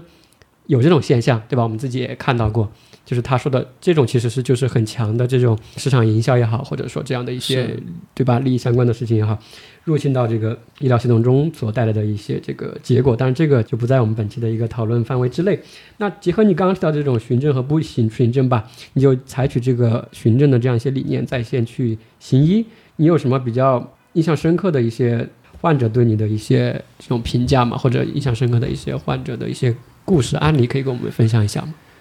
其实每次看到患者的一些评价，我就觉得就非常的一个欣慰。嗯，对，因为他们会给我们评星啊，会评论。嗯，对，既然说他们的感谢。嗯，对，特别是嗯，会提到说用了药很快就好了，然后之类的。对，印象深刻的还有两个事，一个就是。嗯，有一个患儿的妈妈，她在微博里面，嗯，发了很长的一一段话，就是说，嗯，孩子的情况对他们困扰非常大，嗯，然后当时线上咨询了我，然后他们的问题得到解决，嗯，然后妈妈就抱着孩子痛哭了一场，然后还嗯教孩子折了一朵花送给我，哇，嗯，对，但不是真的送给我，就是发到微博上，然后有一张花的照片，嗯。我觉得虽然可能我对那个嗯患儿的情况已经忘记了，嗯，可能也不是非常大的一个问题，但是我觉得确实实实在在通过网络帮助到他，我觉得嗯还是非常好。嗯，对我其实我在这之前我看了一下你在线问诊的一些平台的这个一些评价嘛，其中有一个评价是这样说的，我觉得说的挺好的，有两个吧，我刚刚看了两个，有个评价唐医生说是。有温度的医生，专业的知识和温柔的安慰，这句话我觉得他俩打了个比喻，我觉得就跟你交谈的或者大家听到的唐医生的这种感觉是挺像的。患者就说，就像夏天开窗吹进来的那阵凉风，沁人心脾。有机会真想见见唐医生，就像一个一个清风一样吧。对，我觉得确实有这种感觉。第二个的话，他会提到说，他说你是非常细致的一位医生，收费很便宜，感觉医生不是为了赚钱，而是为了尽己所能帮助别人。就是在线诊疗的时候，其实那个价格是相对可以自己去定的。对，可以自己定。你这个定价你是怎么去定的呢？呃，我其实像我在丁香园很长一段时间，我都是定的二十九块钱。这么便宜呢？对，二十九块，其实算便宜，在那个平台。嗯。然后他们的医疗总监也老是跟我说：“你要涨价呀，太便宜了。”嗯。但我当时想的话，确实和这位患者的评论一样的，我觉得就意思一下就好了。嗯，对。不赚钱啊，对，不生存，还好还好，嗯，后面我就适当的提了一下价，但也也是我觉得，嗯，合适就好吧，嗯。嗯，因为在国内的话，其实比如说我们在公立医院去看病，就是往往一些根据医生的职称和这个级别吧，或他的年资，其实价格是不一样的。便宜的这种年轻医生，比如说你是主治，可能就六块八块，对吧？就是在公立医院啊，然后副主任、副高可能是十多二十块。有的高的可能主任有五十块、九十块、一百、三百都有哈，不等。对，就这个它是根据这样一个行政职级来定的一个问诊的一个挂号费吧。对对。从大众的角度来说，他会有感觉啊，就挂号费越贵的专家越厉害，是资深专家、大专家。嗯。然后如果你定下很便宜，比如说你二十九，嗯，那可能就会觉得五十九的好像要厉害一点。二十九其实他信任上似乎是不是会差一点？我感觉。我好像不是非常关心这个，嗯。实际上，因为我做线上咨询算是最早的一批了，嗯，所以积累了一定的口碑，好多人可能是朋友介绍的，就朋友的朋友啊，或者这种微信群里面介绍的，所以，嗯，他们可能就在找我之前已经说是知道我这个人了，他才来找我的，对对，他不是说在一个列表里面随便筛选的，哦。就是奔着你来的，对，好多情况是这样子。嗯，对对对，那这样的话，其实有一个这种口口相传吧，对，这样一种感觉。所以其实线上咨询你的知名度，好多时候都是靠一个口碑嗯宣传的，包括好多医生他的定价也是根据自己的一个嗯市场的一个影响力来定价的。现在大概你回想起来，大概服务过多少位在线的这种患者了？累计起来？嗯，我之前算过，嗯，但最近没更新，可能有大概六七千、七八千的样子。七八千，对，这个如果算到公立医院出门诊的话，大概相当于出了多少年了？大概两年，两年对，因为公立医院看诊量真的非常多。哦，有点流水线，就是会更密集。对，嗯，这也是其实他们好多医生也不想看那么多，但是没办法。嗯嗯，有医生同行都提过，他们想申请少看一点，嗯，看细一点儿，但是科室啊、或者医院都不允许。嗯，我觉得非常的那个。还是有点很矛盾。对，但这个其实我知道，就是因为患者量有那么多，或者医疗资源集中在一些大的医院，它对时间有只有那么长，他必须在那个时间内三分钟必须看完一个。是的，嗯。嗯，好多医生一一天可能看一百个，最多可能看一百四十个，一百四十个。对，这个量非常大。嗯，那真的就是刚提到的一些人文关怀也好，或者是考虑患者个人的意愿也好，可能就确实确实没法做得到了。对，很很难做到。对，所以其实不是最佳的一个医疗方式，我觉得。但是现状就是这样。嗯嗯嗯，对，其实刚刚你提到的线上，虽然你看的量你可能呃七八千人，可能相当于线下两年，但其实线上每个患者你花的这个精力啊，平均每个患者你觉得你前前后后花起来花了多少时间给他？嗯、也看病情的轻重。嗯、嗯平均的话可能得要十多分钟。嗯，对，来回一共回复三次。一般是文字回复还是语音回复？文字回复会比较好，因为可以表达的很清楚。嗯因为我一般不只是告诉他，嗯、用什么药，还告诉他怎么用药，什么时候停，嗯然后注意事项，还给他解释疾病的原因啊。嗯然后有时候他们可能会比较担心，我会给他做一些解释。嗯，对，明白。因为我在线用过这些平台的话，就有的医生。虽然你说都是循证的医生哈，他有的就是跟你打很多字，比如说我列好了八个问题，他一个个的一二三四五六七八也这样回，哦，觉得就体验很好。有的医生呢，虽然列了一二三四五六七八，嗯，但他是语音回你的啊，第一个问题对怎么，第二个问题什么，语音回的他就更像你跟一个微信好友在聊天一样啊，就是可能更有这种人的感觉吧，啊、但可能知识的那种呃逻辑性啊，还有要点性和这种细致程度吧，哎。可能就会有一些这个欠缺。那回到这个，你说到这些在线问诊的一个好处嘛？那在线问诊当时有遇到什么问题吗？或者比较大的一些困难，或者它的局限性有吗？呃，局限性还是有的。嗯，首先比较严重的病，有的可能需要做检查，嗯，我们这个得需要去线下。检查做不了。对对，因为有有的病它可能长得很像，嗯，但是靠图片的话分辨不了，嗯可能做一些皮肤镜呀，或者说嗯其他的显微镜检查。嗯，对，嗯，还有的就是嗯有时候会误诊，误诊。对，你也会误诊诊。对，嗯，误诊率你可以搜一下医学文献，其实皮肤病的误诊率还是比较高，对，对，可能百分之几十那那么高。这么高呢？对，嗯，因为主要是病种太多了，是。对，然后一个病它不同阶段可能有不同的表现。嗯嗯，有一次印象很深刻的一次误诊就是。有个孩子，嗯，他本身有湿疹，就特有特异性皮炎，嗯。然后他最近又出现了新的疹子，嗯。当时我不知道具体是什么问题，嗯。有可能哈是湿疹加重了，有可能是出现了病毒感染，嗯然后病毒感染又有不同的种类，嗯。嗯，比如说有感染了嗯疱疹病毒，嗯。有感染了那个手足口的病毒，嗯。对，然后不同的病毒它可能需要的治疗措施就不一样。嗯。当时我就考虑到另外一个，就考虑到它合并了有单纯疱疹病毒感染，就是我们说的卡波西水痘样疹。嗯。但后面随着病情的发展，然后嗯没有很好的解决，嗯。并且它又看了另外的医生，另外医生建议他做额外的一个检查，嗯。最终确诊他是有在特异性皮炎基础上感染另外的一个手足口的一个病毒，就嗯科萨奇病毒，嗯。所以他其实是特异性皮炎合并的手足口病。嗯。对，然后手足口病最终还是比较轻微的，还是自愈了，就是说。他这个病其实是可以不用抗病毒药的，嗯。对，所以当时我有出现这样的一个误诊，嗯。嗯，哎，这个其实我还是蛮好奇的。这个误诊你是怎么知道你误诊的呢？因为以前我其实确实一长期有这个困惑，就是比如说我是一个年轻医生啊，我在门诊出诊，就是我说线下的这个医诊室里坐着，然后每天都有患者来看病嘛，嗯，因为这个患者的流动性很大嘛，特别是在这些大型的三甲医院，就我给他开了一个药，我给他开了一个这个诊断，我不知道我这个开的诊断和这个对不对，因为他可能就回去了，后面他也不来。就有可能如果我错，有可能我一直在错，但是我不知道，因为没有反馈。对，这个刚刚那个误诊，他你是怎么知道你误诊的呢？他还嗯回来跟你说吗？这个案例就比较巧，嗯、首先他有回来跟我说反馈病情变化，哦第二个呢，他是同时找了其他的几个线上咨询，嗯，那几个医医疗同行，另外两个也是有交流，都是我的。朋友，对，哦都是我医生朋友。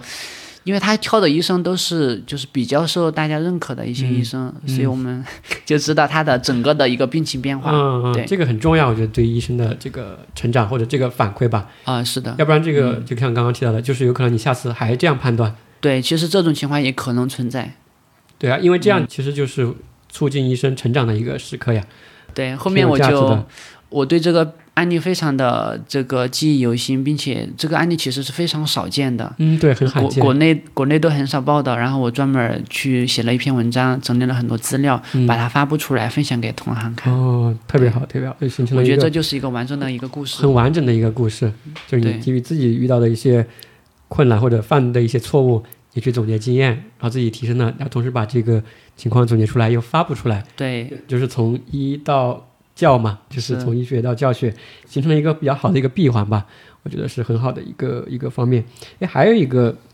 呃想法，想请教一下你的看法，就是说，我想提到一个行医密度的一个概念，就是说，嗯，现在不是很多年轻医生他其实刚刚提到的这个循证的这三个维度嘛，有临床的一些证据，但证据的话，其实里面我们也知道它有会有一个这个循证的金字塔嘛，对就证据其实也是分高证据、低证据，对吧？对就高可信、低可信的，就是这样一个金字塔。啊，其中比较高的就是大家可能都听过的一些这种大样本的多中心的这样的一些这种系统对照实验评价也好，嗯对随随随机对照实验也好，然后其中呢，其实往往我们平时所说的这种专家的看法，就是这种对专家的经验，反而其实在证据金字塔里面来说是相对靠低一点的。所以是不是就是有一种说法，就是说，其实现在很多年轻医生，虽然我见的实际的患者不多，但是我可以通过大量的学习这种最新的临床证据也好、文献也好、诊疗的这种指南也好，其实他可以很快的在一个比较短的时间内得到比较好的一个提升，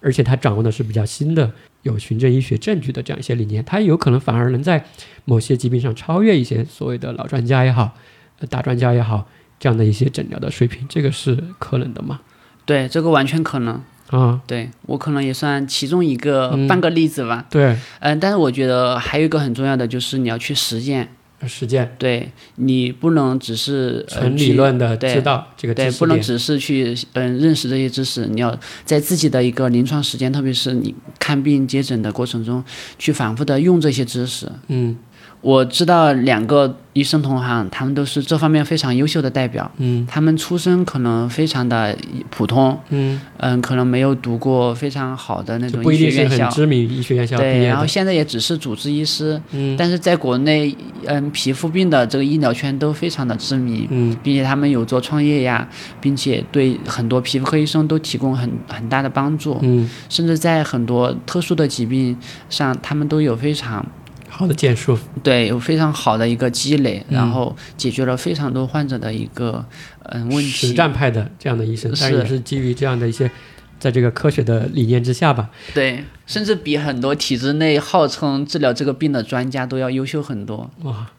我觉得这个信息对于患者来说很重要。就是如果有一个排行榜是医生的循证什么程度的一个排行榜就好了，每个科室的。因为我觉得刚刚你提到这些信息，如果真的对于那个疾病的患者来说，其实是非常宝贵的，但是他又很难去获得这样的一个。就是你说循证的这样的一个医生，怎么去找到他？这就存在一个，嗯，对吧？又是一个就医的一个一个话题了。这个感觉还是挺矛盾的。我可以提供一个嗯、呃非常好的一个思路，嗯就是你们可以在现在有的循证的平台上去搜这些医生，嗯因为有的医生他其实在本地也是有线下的一些工作的，嗯，所以如果你线上不找他，你可以线上去找他。你说线下找不到他，可以线上。对对嗯，刚才提到循证机构，就之前你提到的一些这个在线问诊的一些平台。对，我比较推荐四个，一个就是丁香医生，嗯一个是佐证医疗，嗯一个是颐和医疗，嗯还有一个就是知贝医疗。，OK，到时候把这四个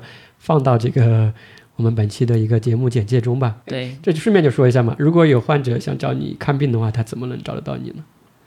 嗯，其实啊，嗯，不一定要找我，因为我们不太主张大家崇拜某一个人。是，对，是大家可以选择好的平台，然后选择医生就好了。嗯像我自己主要是在颐和健康这个平台。嗯，行。然后那，这里的话，其实前面这一部分的话，就唐医生也跟我们分享了他离开公立医院前后做的一些遇到的一些困难嘛。最主要的就是可能一些科研的压力啊，或者他自己不完全是他自己所选择的一个方向吧。然后去做了很多的长期的这个准备，或者说是他自己的一个兴趣所致吧，还有比较认可的一些价值和目标。就第一个方面的话，做了一个长期的一个写作，呃，科普的也好，或者针对医学同行的也好，到现在也还在持续的进行中。第二个的话，也是持续在做这样一个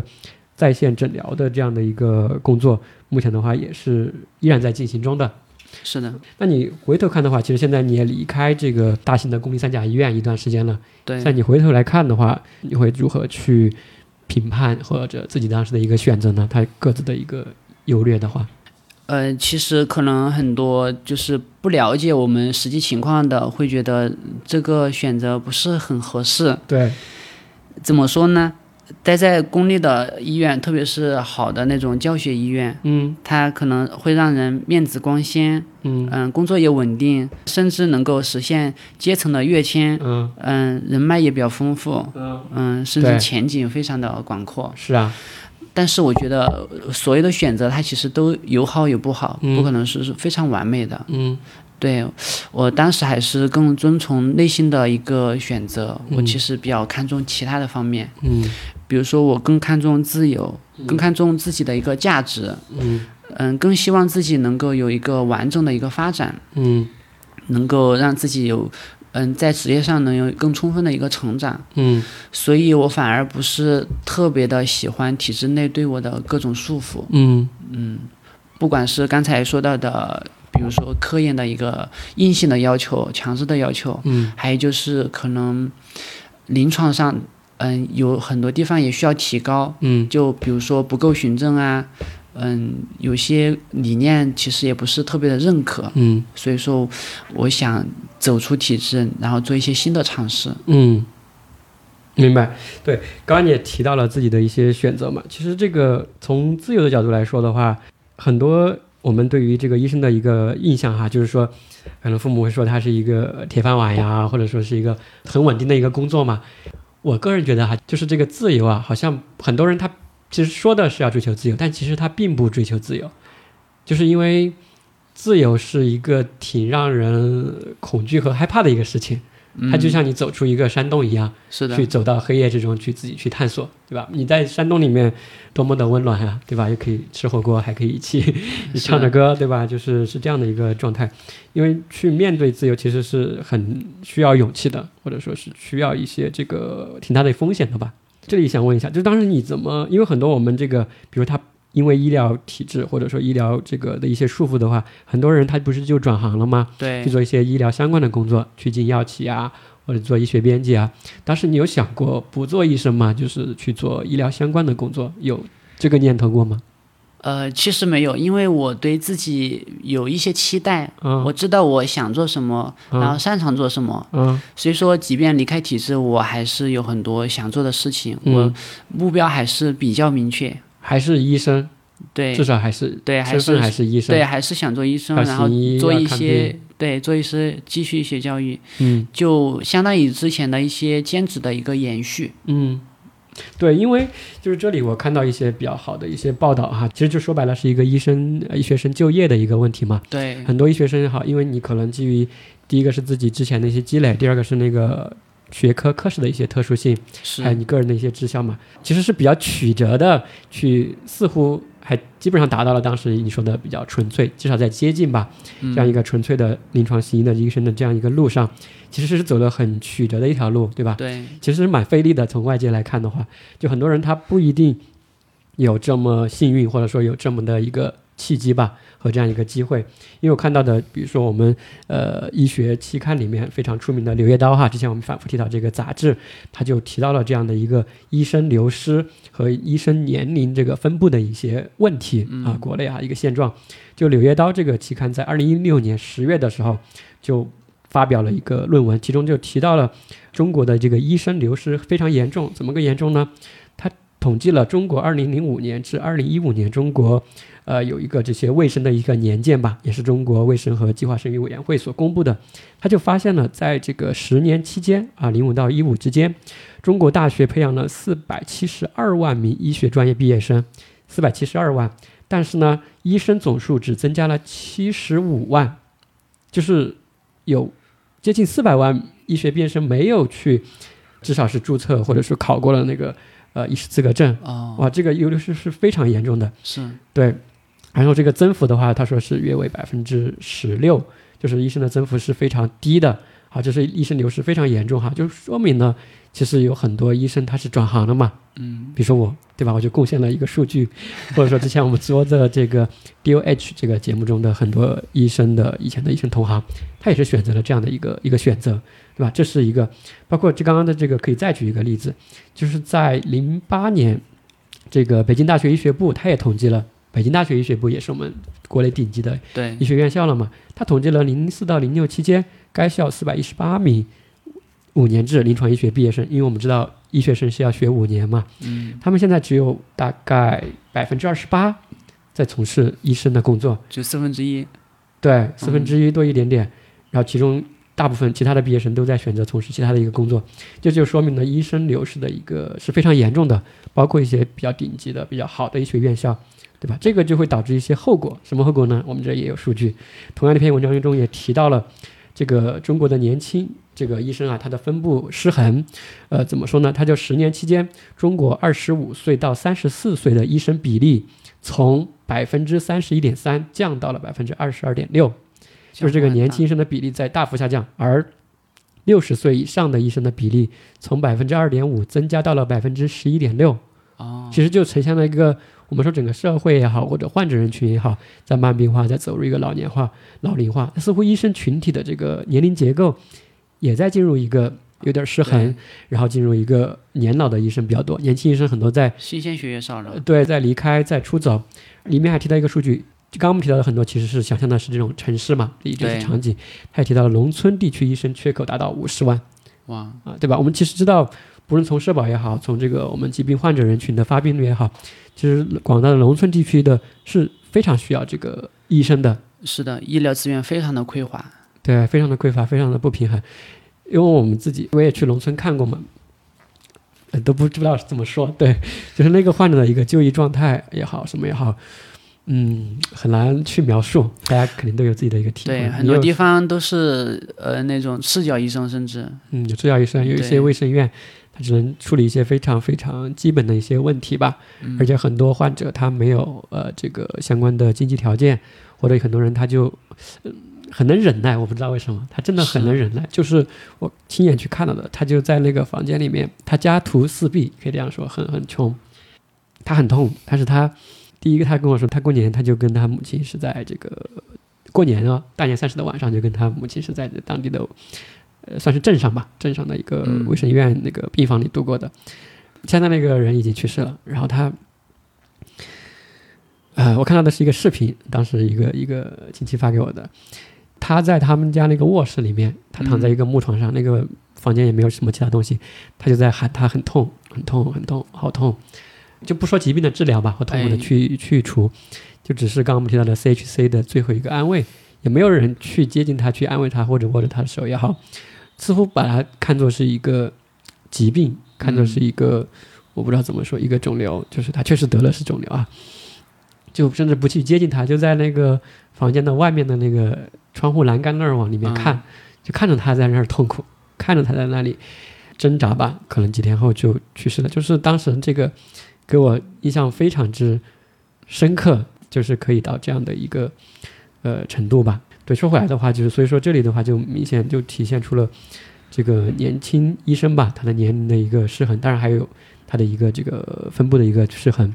就是从城市吧，啊、要资源的集中到这个农村的一个陡对然的一个递减。我有印象也非常深刻，就是我是二一年就是嗯结婚的，嗯。我们在家办婚婚宴的时候，嗯。就老家办婚宴的时候，嗯最热闹的事情是什么？是大家围绕着我和我爱人问病。看病，对，呃，各有各的疾病，什么呼吸科的、皮肤科的都在问。嗯，然后有一个人拿着片子过来，然后 这个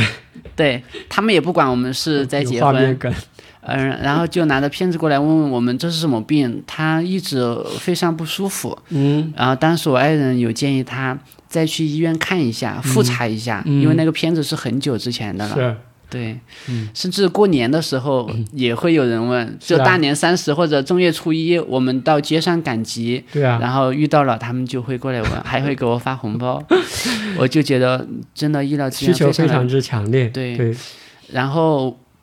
因为过年是刚好过我们结婚半年了嘛，然后当时就是问我们肺上有问题那个，嗯。结果他就去世了，已经因为肺癌。嗯。对，嗯。所以说我觉得就是他们那边其实医疗需求还是挺大的，但是对，很多疾病其实都已经到了中晚期吧，很多才暴露出来，才会去看吧。很多以前就是可能在诶当地医院我也知道的，很多他就是比如说当成一个胃癌当成这个普通的胃炎呀，对就肝癌炎、肝癌当成一些也是腹痛呀，还有你刚提到肺癌也不以为然嘛，就是一些咳嗽或者他们也缺乏这方面的认知，对没人告诉他们。是啊，这个就非常复杂了。其实这个也说明的，其实就是在这样的一个医生流失哈，包括年轻医生的这个比例下降的这样一个情况下，其实随着这个老龄化和这种疾病负担的一些增大嘛，像我们这种慢性疾病，其实也发生了疾病谱系的一些变化，后面会有巨大的这种经济负担或者对医疗资源的这个呃需求。其实到时候我们可以慢慢看，按目前的这个趋势，应该是会面临巨大的一个挑战的。所以说，这个也是回到刚刚提到的这个就业的一个问题嘛。嗯，刚刚你也回顾了刚刚自己的一个选择，似乎也是呃走出了一条路嘛。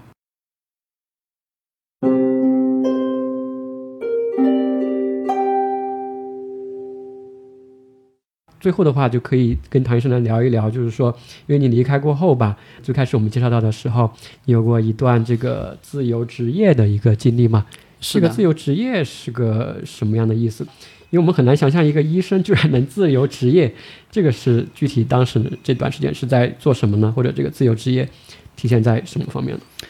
自由职业其实就相当于做一个非典型的医生，嗯就是我当时没有签什么特定的一个机构，没有做线下的一个诊疗，嗯。然后主要是居家办公，嗯然后做的事其实还是全部都是围绕着我的一个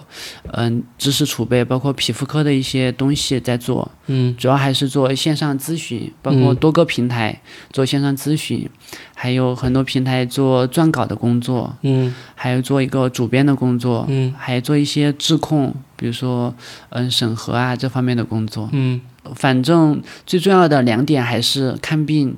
以及就是写作，对写作。嗯，这其实还是你之前在医院里面做过的这些事情的一个延续，或者说量上的一个增大，对或对者，范围的一个扩大。其实这两个事情我觉得都是非常好的，因为它能够同时契合我的兴趣、嗯爱好、能力，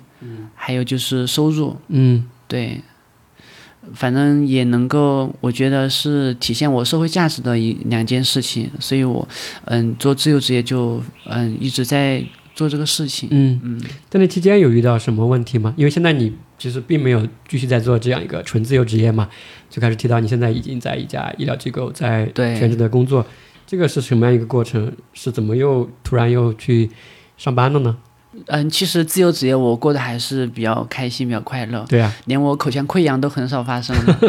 你知道，当时读博士真的非常频繁的出现口腔溃疡，因为压力比较大嘛，嗯你总会感觉到非常多内心的痛苦。嗯对，就过得生活不如意，嗯，对，所以自由职业过得挺好的，对啊，然后也不颓废，然然后也充满干劲。嗯。嗯，之所以做了一年多，后面又去做全职工作，其实也是偶然的因素。嗯。当时颐和的一个 CEO 有联系到我，嗯。就是邀请我到成都他们的线下诊所做全职。嗯嗯，颐和呢是我之前就一直在他们平台做线上咨询的，嗯。然后他们是一个循证嗯的一个医疗机构，嗯。然后他的理念其实和我是非常契合的，嗯。所以非常认可他们所做的所有的工作。我反正也比较尝试新鲜的事物嘛，我就说，嗯，如果一周只上四天班，我可以过来 看你们能不能接受。结果他也非常爽快的说可以。嗯所以我觉得，作为医生，可能职业成长也是有不同的一些尝试。嗯所以我就打算，嗯，就先这样子做吧，反正刚好有这个契机，嗯然后也没有什么不好的，嗯，嗯。其实你刚刚说的这个，包括你做自由职业的这个行医也好，或者刚刚你提到的在线下医疗机构行医也好，其实这个也是有个大的背景吧。其实也是在这个互联网医疗的一个大的背景之下，对吧？对有这种基础设施过后，才可以有这样的一条路，好像就像一个基础的修了一条路一样，你才能去走嘛。是的，就比如说像我们老师的那个时候的话，他可能想出来就只能转行。之前他也我也问过他，他要么你就去经商，对吧？要么就去一些药企。很难说我出来就好像离开医院还能做医生，这个就传统的这种大型公立医院的话，还能做医生是就是没有这种可能性的。嗯，因为你一个医生你要行医，你总要能够第一要接触到患者吧，对吧？对第二个的话，你要能买得到药吧，或者说你能够给他去做到比较好的一些沟通吧。是对吧？就是这个的话，肯定是在我们这个呃互联网医疗的一个大的背景之下，或者说现代吧，才能去做到的一个事情。之前我们就有一个同事，他就说，互联网医疗的这个大的浪潮啊，或者说嗯，我们要做到什么呢？就是我们要把药箱给医生配好啊，要把这些就是工具给医生配好，哎，就让医生成为一个新时代的互联网时代的。呃类似赤脚医生这种感觉，引号的啊，什么意思呢？因为赤脚医生不就是背着药箱走到哪里就是看到哪里嘛，可以云游四方哈那种感觉。然后你利用这个互联网医院的这样的一些 APP 的话，它就像你的一个药箱，就像你的在线诊室一样嘛，对吧？它脱离了这样的一些物理的这种水泥、这种白墙的一些医疗机构的这个诊室，它是可以让医生立地成佛，就是你走到哪里，对你走到哪里，你就可以这个帮助到人到到哪里，救济到人到哪里啊，就类似这样的一个感觉，就是人在哪里都可以行医。之前我甚至啊不是甚至啊，就是我之前也听过有一个看这个感染看乙肝的一个主任，一个医生，他是个老专家，他都已经嗯退休了，已经退休了，他都人都已经去海外了，但是他运用一些这个在线的平台，他还在看一些国内的患者，还在跟他们开药，就是这种可以跨大洋啊，就是类似做这样的一个事情，就以前确实是不敢想象的。嗯，我认识好几个医生，也是人在海外，但是也经常在国内的平台接诊，看国内的患者。对，然后我自己在国内也看过很多国外的患者，有的甚至的患者直直接发英文。还有发英文的，对，看过比如说什么澳大利亚呀、美国呀，还有非洲的。对，那你其实是一个全球全球视野或者全球这个诊疗范围的一个医生，他这种这是互联网的一个优势。对，这种也是应该是通过介绍或者才找得到。就是他们是本身是中国人，哦，对，大多数都是中国人，嗯，然后他们知道国内的这些平台，就会通过那些平台来问到我。嗯，这个确实是，可能是信息获取能力还挺强的，知道有这样的平台，也知道有你这样的医生，也比较认可这样的一个服务理念和方式吧。对，还有一个嗯，患者其实是患儿的妈妈，她之前在法国留学的时候就嗯有在问我，然后现在他又回到国内了，也经常找我问诊。现在我们都成为朋友了，似的，因为有加微信，有时不时聊天。嗯，挺好的。对，这里其实刚刚也是前面想提到的，就是你不是其实长期，说实话就是脱离了这个在线的这种看病一一段时间嘛。嗯，呃，它是不是有一些弊端？比如说我自己想到的，就是说你在医院里面的话，因为我们知道皮肤疾病也好，其他科室的疾病也好，因为我们觉得在线问诊的这些疾病，相对其实是比较轻一点的嘛。啊是呃，它是对比较轻一点的，不是那么紧急的。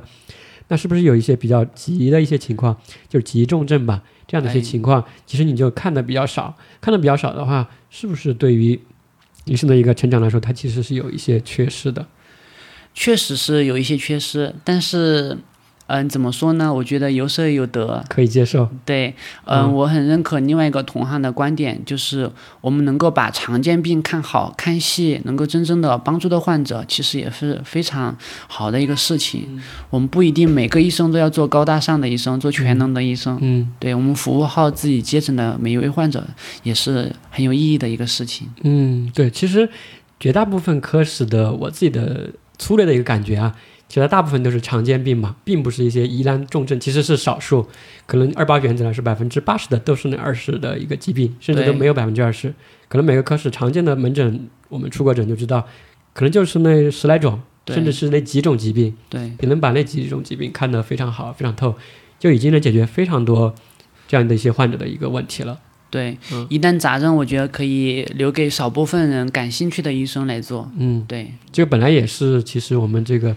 呃医疗的这种转诊或者这个体系这种医学中心和下面的这种呃医联体吧的一个定位嘛，就它每个医疗机构也好，医生也好，它其实是可以有自己的定位的。就你可能比较偏，我感觉是不是这种全科 皮肤科医生的感觉，就像是一个守门人嘛，所谓的，就可能他遇到问题是第一下先找你，嗯。解决不了，你再给他可能给他分诊到其他地方去，推荐到其他地方去，去定向去找可能需要做检查的，或者说更看某个专业方向的一些医生。对，嗯，有这方面的一个作用，但我想更强调一点的是，嗯，就是我们一个大背景，就是好多医生可能循证的理念比较欠缺，嗯就连非常常见的一些病，他们可能都无法给到非常靠谱的一个治疗。嗯一个例子就是我们刚才提到的带状疱疹，嗯很多过度治疗，嗯甚至像痱子啊、蚊虫叮咬啊、痤疮啊，治疗好多时候都不规范。嗯，所以我觉得，这是个非常非常常见的病了。对，所以非常常见的病，我们都有很多工作要去做。其实，哦，那其实路还长，就是这种大家可能觉得都已经习以为常的，没有什么感觉的一些病，其实反而就是可能被忽略了，以前没有去看到，对可，能去看一些比较罕见的、比较这种高精尖的一些事情去了。是的，其实比如说像痱子，要不要用痱子粉？嗯，其实很多人可能会觉得，痱子粉不就是用来治疗痱子的吗它？只是叫那个名字而已。对，，什么冻疮膏不就是用来治疗冻疮的吗？烫伤膏就是治烫伤的。对，嗯其实都不是。嗯，对。OK，那这里面确实有很多的一个一些迷思吧，或者更多的一些工作值得我们去对待。那就是回到你刚刚提到的你现在的这个工作来说的话，因为你正在线下医疗这个行医嘛和工作，那目前来说，你有遇到什么新的一些问题吗？嗯、还是会遇到一些问题。我觉得生活嘛，总是遇到问题和解决问题。嗯对，嗯，最近我比较困扰的就是时间不是很够用，嗯。因为嗯自己又有一些兴趣爱好，然后又有生活工作，甚至还自己感觉有一点事业心，但但是嗯感觉事情还是多了一点，有时候安排不过来。嗯，嗯，就是自己时间上的不够用，对。其他还有吗？你时间管理上有什么经验，时间管理上你只能做一些取舍嘛，或者说你或者提高效率是吧？提高效率。我感觉你效率已经提高到很高的一个，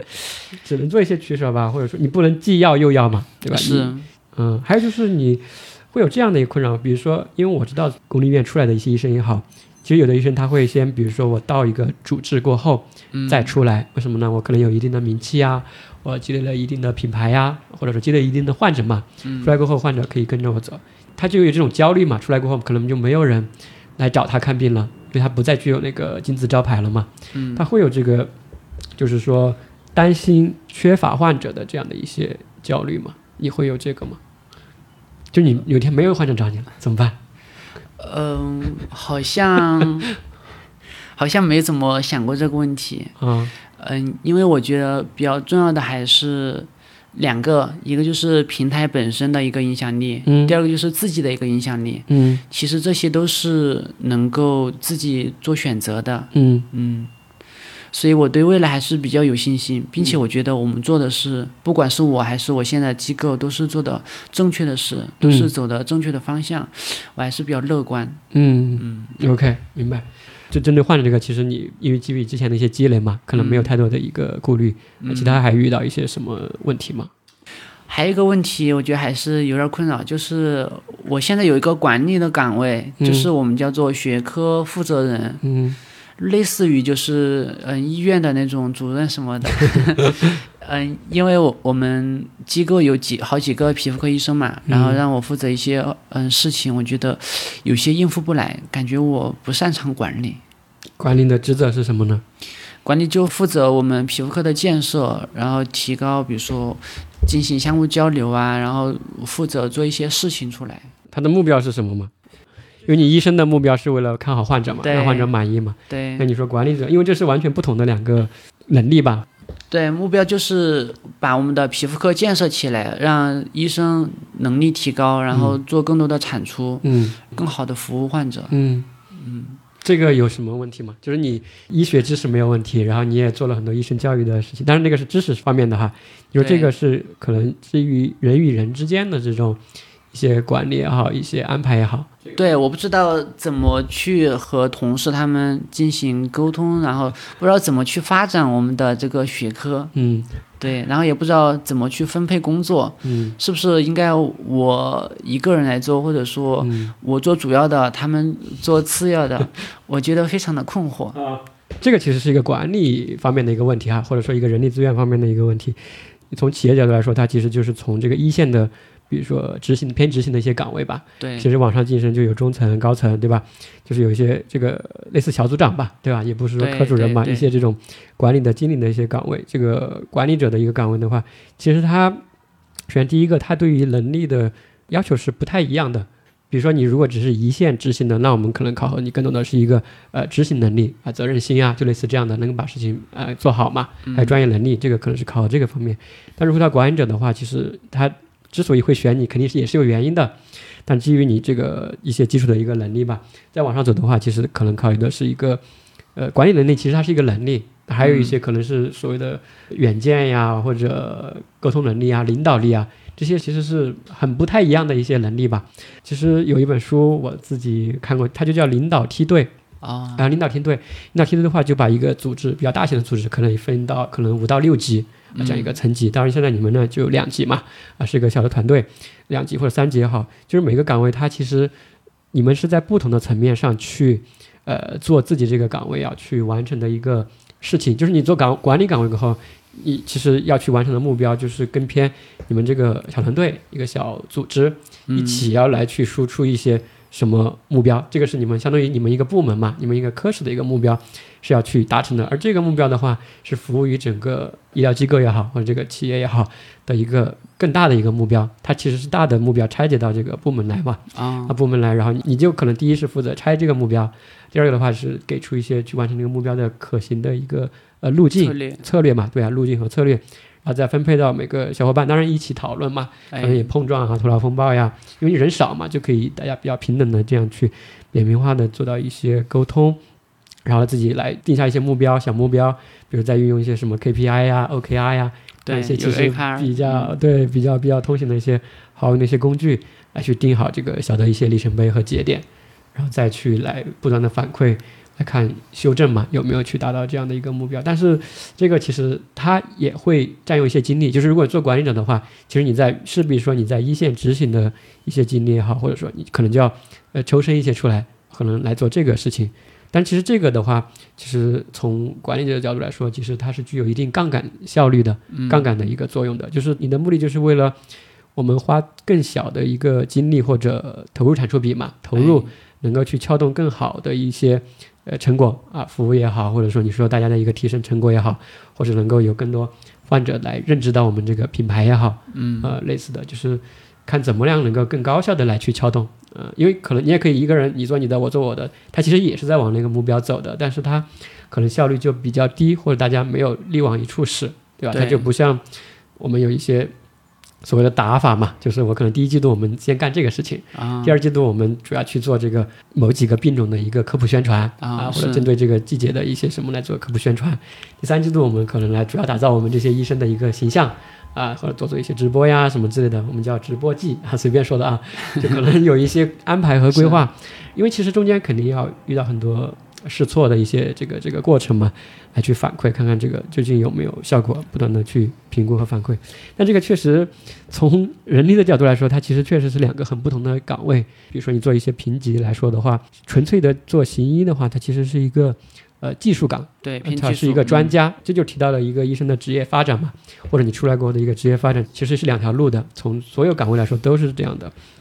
一个就是叫专家路线，就是走这个 pro 啊 professional 的这样一个技术专家，对我就是只只管这个技术，就是我把病看好，看到极致啊，就就走这条路是没有问题的。还有一条路叫它就是因为你做技术嘛，做到一定阶段你就有一定成果，你就可以带一些人嘛。那这个时候其实是面临一个选择，一般人力资源他就会问你，你自己是想往哪个方向走啊，你是还是想走这个技术专家的这个路线，或者医学专家的这个路线，还是说你其实你有想晋升，想去管理啊做管理者，他就会走向势必完全不同的两条路线。对对的，你这种评价的话，第一，它是根据你个人的一个呃意愿嘛啊、选择，还就是你自己的一个特质，嗯，你自己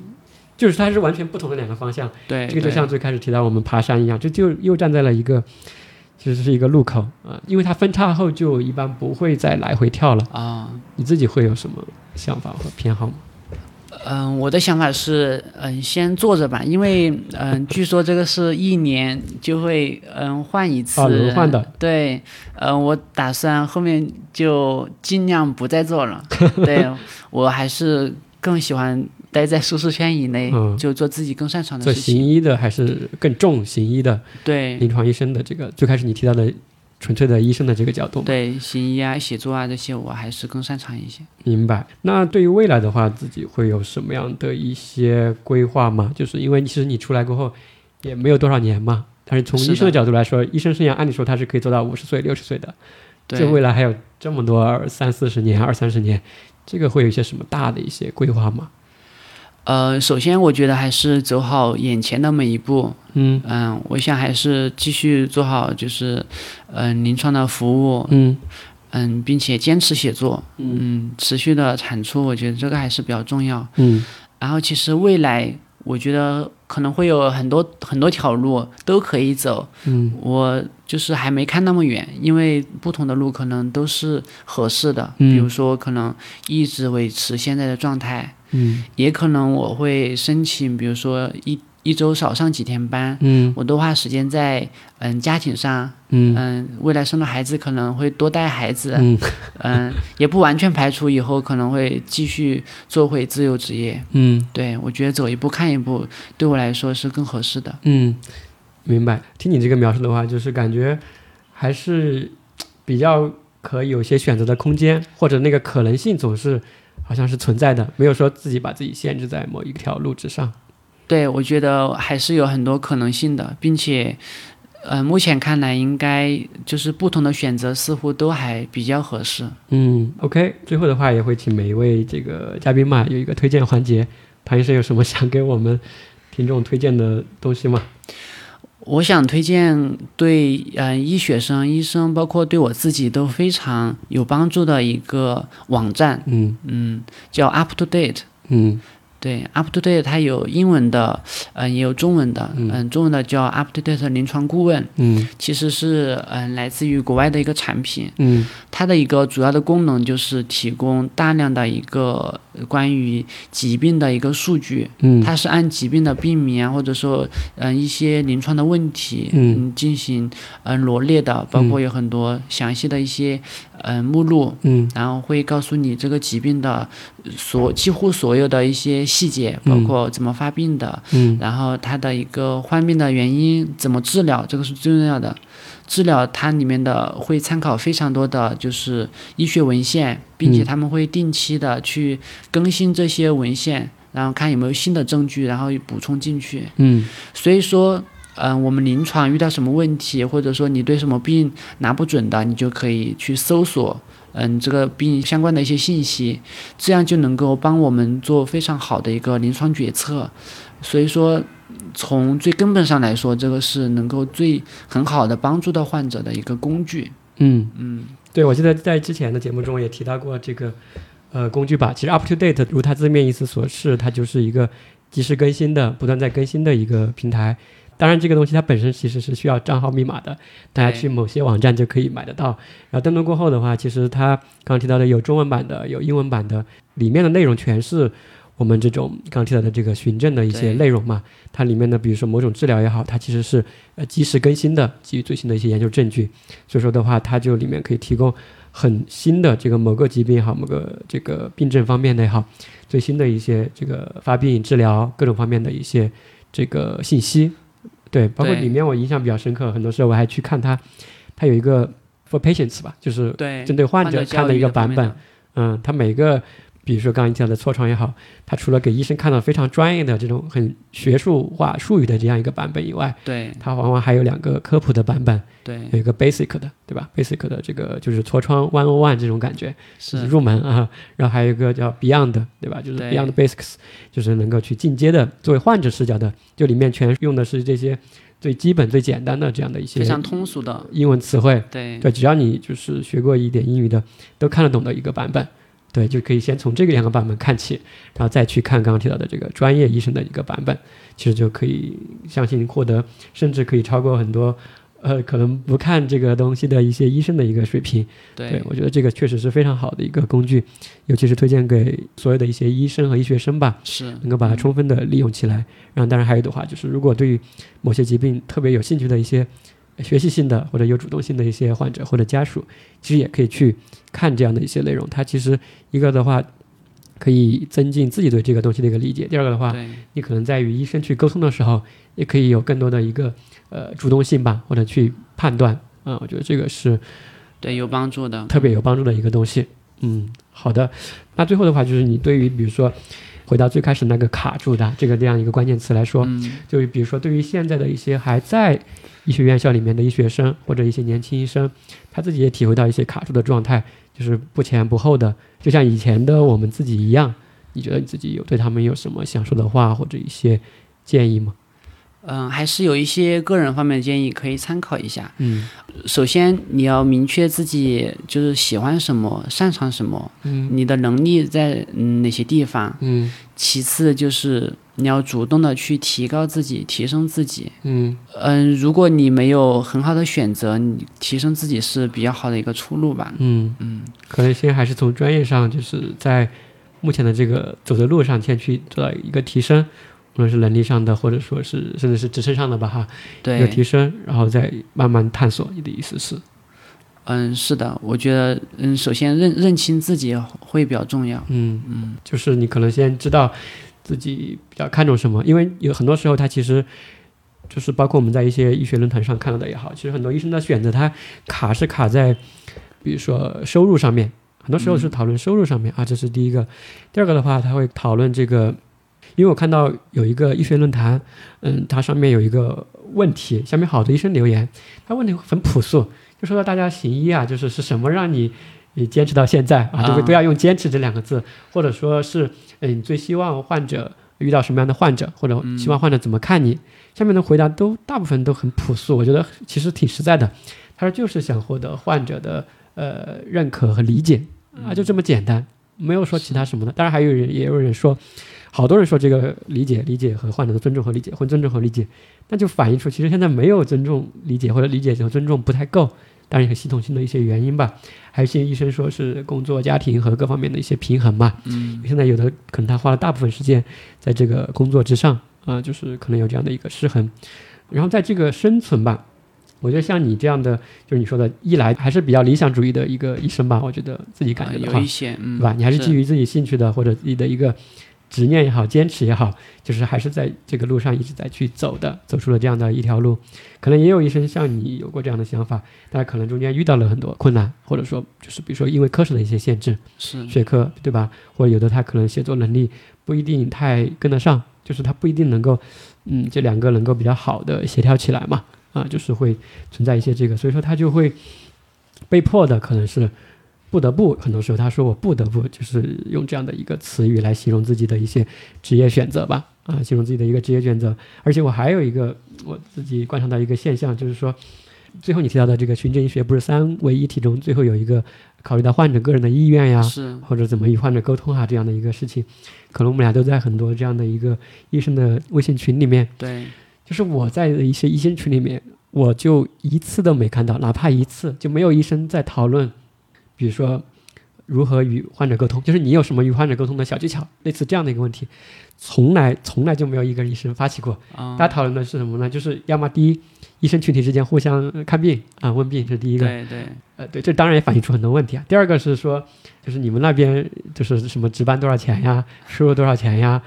这个什么年终奖多少钱呀，呃，有没有什么问题啊？但是就是说，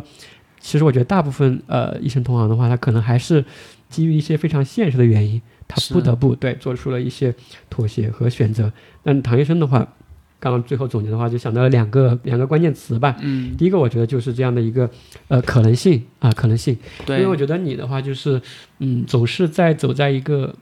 打开可能性的一条路上啊，至少不会去主动关闭很多，包括从呃公立医院出来的一个选择也好，或者说你现在的一些尝试也好，你总是把这个可能性是保持在那里的啊，因为就像那个爬山一样嘛，就开始提到的爬山那个比喻，本来你是想走那条大路的啊，但大路上的话发现好像可能前面出车祸了，还是怎么着，有很多路障，对吧？封路了，甚至有的地方，所以被迫你就是骑着车也好，或者徒步也好，走向了下了高速公路，走上了一条就是这个可能少有人走过的一条嗯小令小路吧，或者小径啊。但是这个小路有的地方可能是没有什么人走过，你就要呃披荆斩棘嘛，对吧？去把那些草拨开，然后再去攀登。就是每个人他可能在爬自己的一个山，但你走的是一条小路。我觉得你总是还是在，呃，路上啊，还是在这个路上的这个途中啊。这条路的话，当然是我觉得是一条就充满可能性和想象空间的一条路啊。我觉得这个是第一个关键词，我觉得就是这个可能性。包括有看你的这个微信签名嘛，好像哎，好久都没换过了，我就可以是给大家透露一下，唐医生的微信签名的话就是六个字，对吧？叫做选择不止一个。对嗯这个选择不止一个指的是什么呢？嗯，就是你总结的这种，就是其实人生充满可能，嗯，对不就是去要给自己打开可能性的这样一个过程中。对，没错，没错，对。包括说到这个可能性的话，其实在于医学生，包括我们自己当时毕业的时候，其实一个可能性，有的时候不一定是要我去做得出来，有的甚至是思维上的一个局限。当时我自己就有很深的一个体会，嗯，就是当时我毕业的时候，我问自己的一个问题，大部分医学生吧，可能都是这样问的，就是那我毕业后应该去哪家医院上班？啊，对对他问的是就是很自然的，就没有什么问题，就是很医学生嘛，对吧？是，我不去医院上班，去哪里上班？但是它按理说，我觉得如果你打开，就是你再把它打开一点，嗯就是你先去看到这种可能性，你先不要把其他九十九种可能性都排除掉。我觉得应该问的问题可能是，那我以后想做什么？我想成为一个什么样的人，对吧？对在这个之下再来说，再来考虑说我应该做什么，或者我应该，那你也不应该可能一下就问我应该去哪家医院上班，这个一下就非常窄了，因为你知道我们在一个城市来说的话，那个好的医院就是那几家，其实选择就非常窄了。是那如果我问自己，那我去什么样的一个单位或者企业，能够比较充分的发挥我这样的一个医学的呃能力和特长，而且能结合我自己的一个意愿呢？假设是这样一个问题，其实它就似乎好像也差不多，但是就开放了很多，是的，对吧？你就可以考虑好多我们大家可以听我们 DOH 中提到的职业，对吧？你可以当医学编辑啊，你可以去做很多这个药械厂家呀，你可以做互联网医疗呀，可以做很多医学部的这样的好多好多事情呢。你甚至可以不做医生，对吧？其实它你是可以跳脱这个框架的，至少从意识上我是要持续的保持有这种可能性。一旦有机会或者什么的时候，我可以去尝试啊。前面可能是以兼职的形式或者自己业余时间的形式，不一定马上就很陡的、很猛烈的出来吗。是的，可以先做斜杠青年，斜杠青年就是有自己主要的一个事情，同时也去做不同的尝试，嗯尝试副业呀，或者你说的兼职之类的。对，就是一种可能性。我觉得对于各行各业来说，我觉得都是一个，我觉得挺需要的，要不然就很容易被卡住。有时候 就是卡住，有可能是思维上的卡住，有可能是生活实际的一个一个过程中的一个卡住。所以说这就是第一个关键词吧，我觉得是可能性。第二个的话，我还是想回到刚刚提到的一个自由吧。对，嗯自由。虽然你前面提到的一个目标是我去做一个纯粹行医的一个一个一个医生，但其中其实中间我感觉到了，其实其中有非常大的一个支撑吧，或者一个基石，就是这个自由，有可能是时间的自由，或者是人生的自由吧。这个自由的话，其实它是可以分为积极自由和消极自由的。对，就积极自由的话，是我想去做什么，我就可以去做，对吧？没有限制，或者说我有这个时间。那消极自由的话，就是说，可能你之前提到的这种，有的事情我可能不太想去做，那我就可以不做。那回到这个自由的话，我也还是想说，第一个点的话，就是说，很多人其实是逃避自由的啊，是逃避自由，因为自由其实是会让人痛苦的，是一个痛苦的过程，至少他很长一段时间都会很痛苦的。它其实是比较反安稳、反这种对，长期的舒适的一个这样的一个过程的。第二个的话就是，之前我们不是还看过那本书嘛，就是这个呃与社会学同游的这本书。对，之前里面的一些理论啊什么我可能都忘了，但里面有个比喻，有个木偶的一个比喻，就说我们每个人可能都像在一个舞台的剧场上，是，在表演的一个木偶呢，啊、然后你平时你不是都在过着自己的生活嘛，就像在那个嗯。舞台上表演一样，但是你不知道，其实你是被这个丝线或者被那个控制你的那个人所所所控制的嘛，就你的动作也好，或者什么是被社会的规范也好，这个道德也好，风俗也好所形塑的，最后导致了你这个行为，你以为你是即兴的全这个自己意识的一个表演，其实并不是的，好多潜移默化的这样的东西都已经就流淌在你的这个血液之中了。所以当时它里面一个比喻，就说那我怎么办呢？就现在我感受到了自己的一个不自由，所以是，所以他第一步就是说那个木偶他就第一他就停止了表演，嗯，他说那我先停一下，我先不管，我先停一下，就像一个电脑停机一样，就它不运算了啊，这个时候它就会就它产生了一个动作，第二步它就向上看，嗯。他就抬头看，他就看，他就往上看了一眼。这个时候，这一眼不得了，他就看到了，因为一个木偶怎么可能往上看嘛，对不对？对，这个时候他往上看的时候，他就看到了上面的那只手，那个木架和那个丝线，就那些丝线是连在他的手上的，连在他的心上的，连在他的这个大脑中的。对，这个时候那一刻，他就觉醒了。啊、是这个觉醒可能很重要，就是他觉醒后呢，不一定马上能做，但是他这个时候他不可能再回到那个山洞之中去了。嗯，就像一个人他见过了太阳一样，他可能就很难再去忍受那个黑暗啊、对有可能是这样的一个感觉啊。但这个中间有一些这个比喻吧，我觉得就是这样一个自由，它其实是一个风险和这样一个可能性的一个过程。是的，其实，嗯、我们讨论的就是一个社会学的理念，叫社会控制。对，因为我们知道，其实我们人所在的集体啊、机构或者背后的制度，其实都支配着我们每个人的个体。所以，我们嗯，怎么去权衡自己的一个自由，其实要做取舍的。好，那今天的话就非常感谢唐医生的做客，然后希望后面有机会的话可以来一起探讨更多的关于，比如说如何写好这个文章呀、写作，然后做到一些医生教育的一些经验，都可以来给我们分享。最后的话就感觉，其实有的时候说到患者哈，就是做我个人来说的，有的时候还挺还挺想念以前的那些患者的，是吗？真的就是说不上的一个感觉。就是有时候你如果在公立医院，你一天看非常多患者的时候，其实你会产生一些不耐烦，或者说一些嗯疲乏感，对吧？这个倦怠感是很正常的。对，但是你远离他们过后，还挺 想念他们的，就是以前的一些患者。就感觉唐医生现在的话，其实我觉得就是你是用一种似乎出走嘛，或者说一些一些远离患者的一种方式，其实好像现在反而接近到了更多的一些患者，或者通过一种方式去影响到了更多的一些患者和这种医生。我觉得是走了一个比较曲折的路，但最后好像还是回到了那个所谓的初心也好，或者那个出发点也好，还是回到了这个做一个纯粹的这个医生吧。我觉得这个你是没有改变过的，以后相信也会做得更好。嗯谢谢。嗯，我感觉也是，似乎必须要走弯路才能，嗯，做一个纯粹一点的医生。嗯，对，因为现有的选择确实，嗯，是比较有限。嗯是这个弯路，就想到不是前几天你去骑了这个自行车嘛？啊，在我们骑行界就有一句话叫做“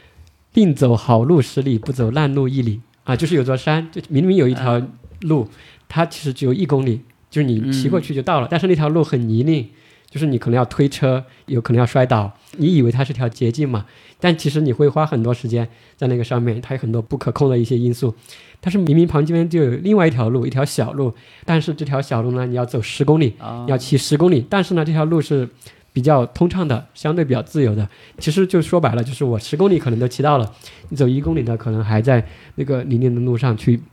呃，这个挣扎吧。所以说这个时候大家是可以做一些这个取舍和选择的。好，那就是本期的话，就我们就可以先聊到这里，呃，非常谢谢唐医生的做客，然后我们以后有机会再来去分享更多的一个内容。那今天的这个节目的话，我们就到这里结束，然后我们下期节目再见。好，谢谢杨老师，拜拜。嗯好，拜拜。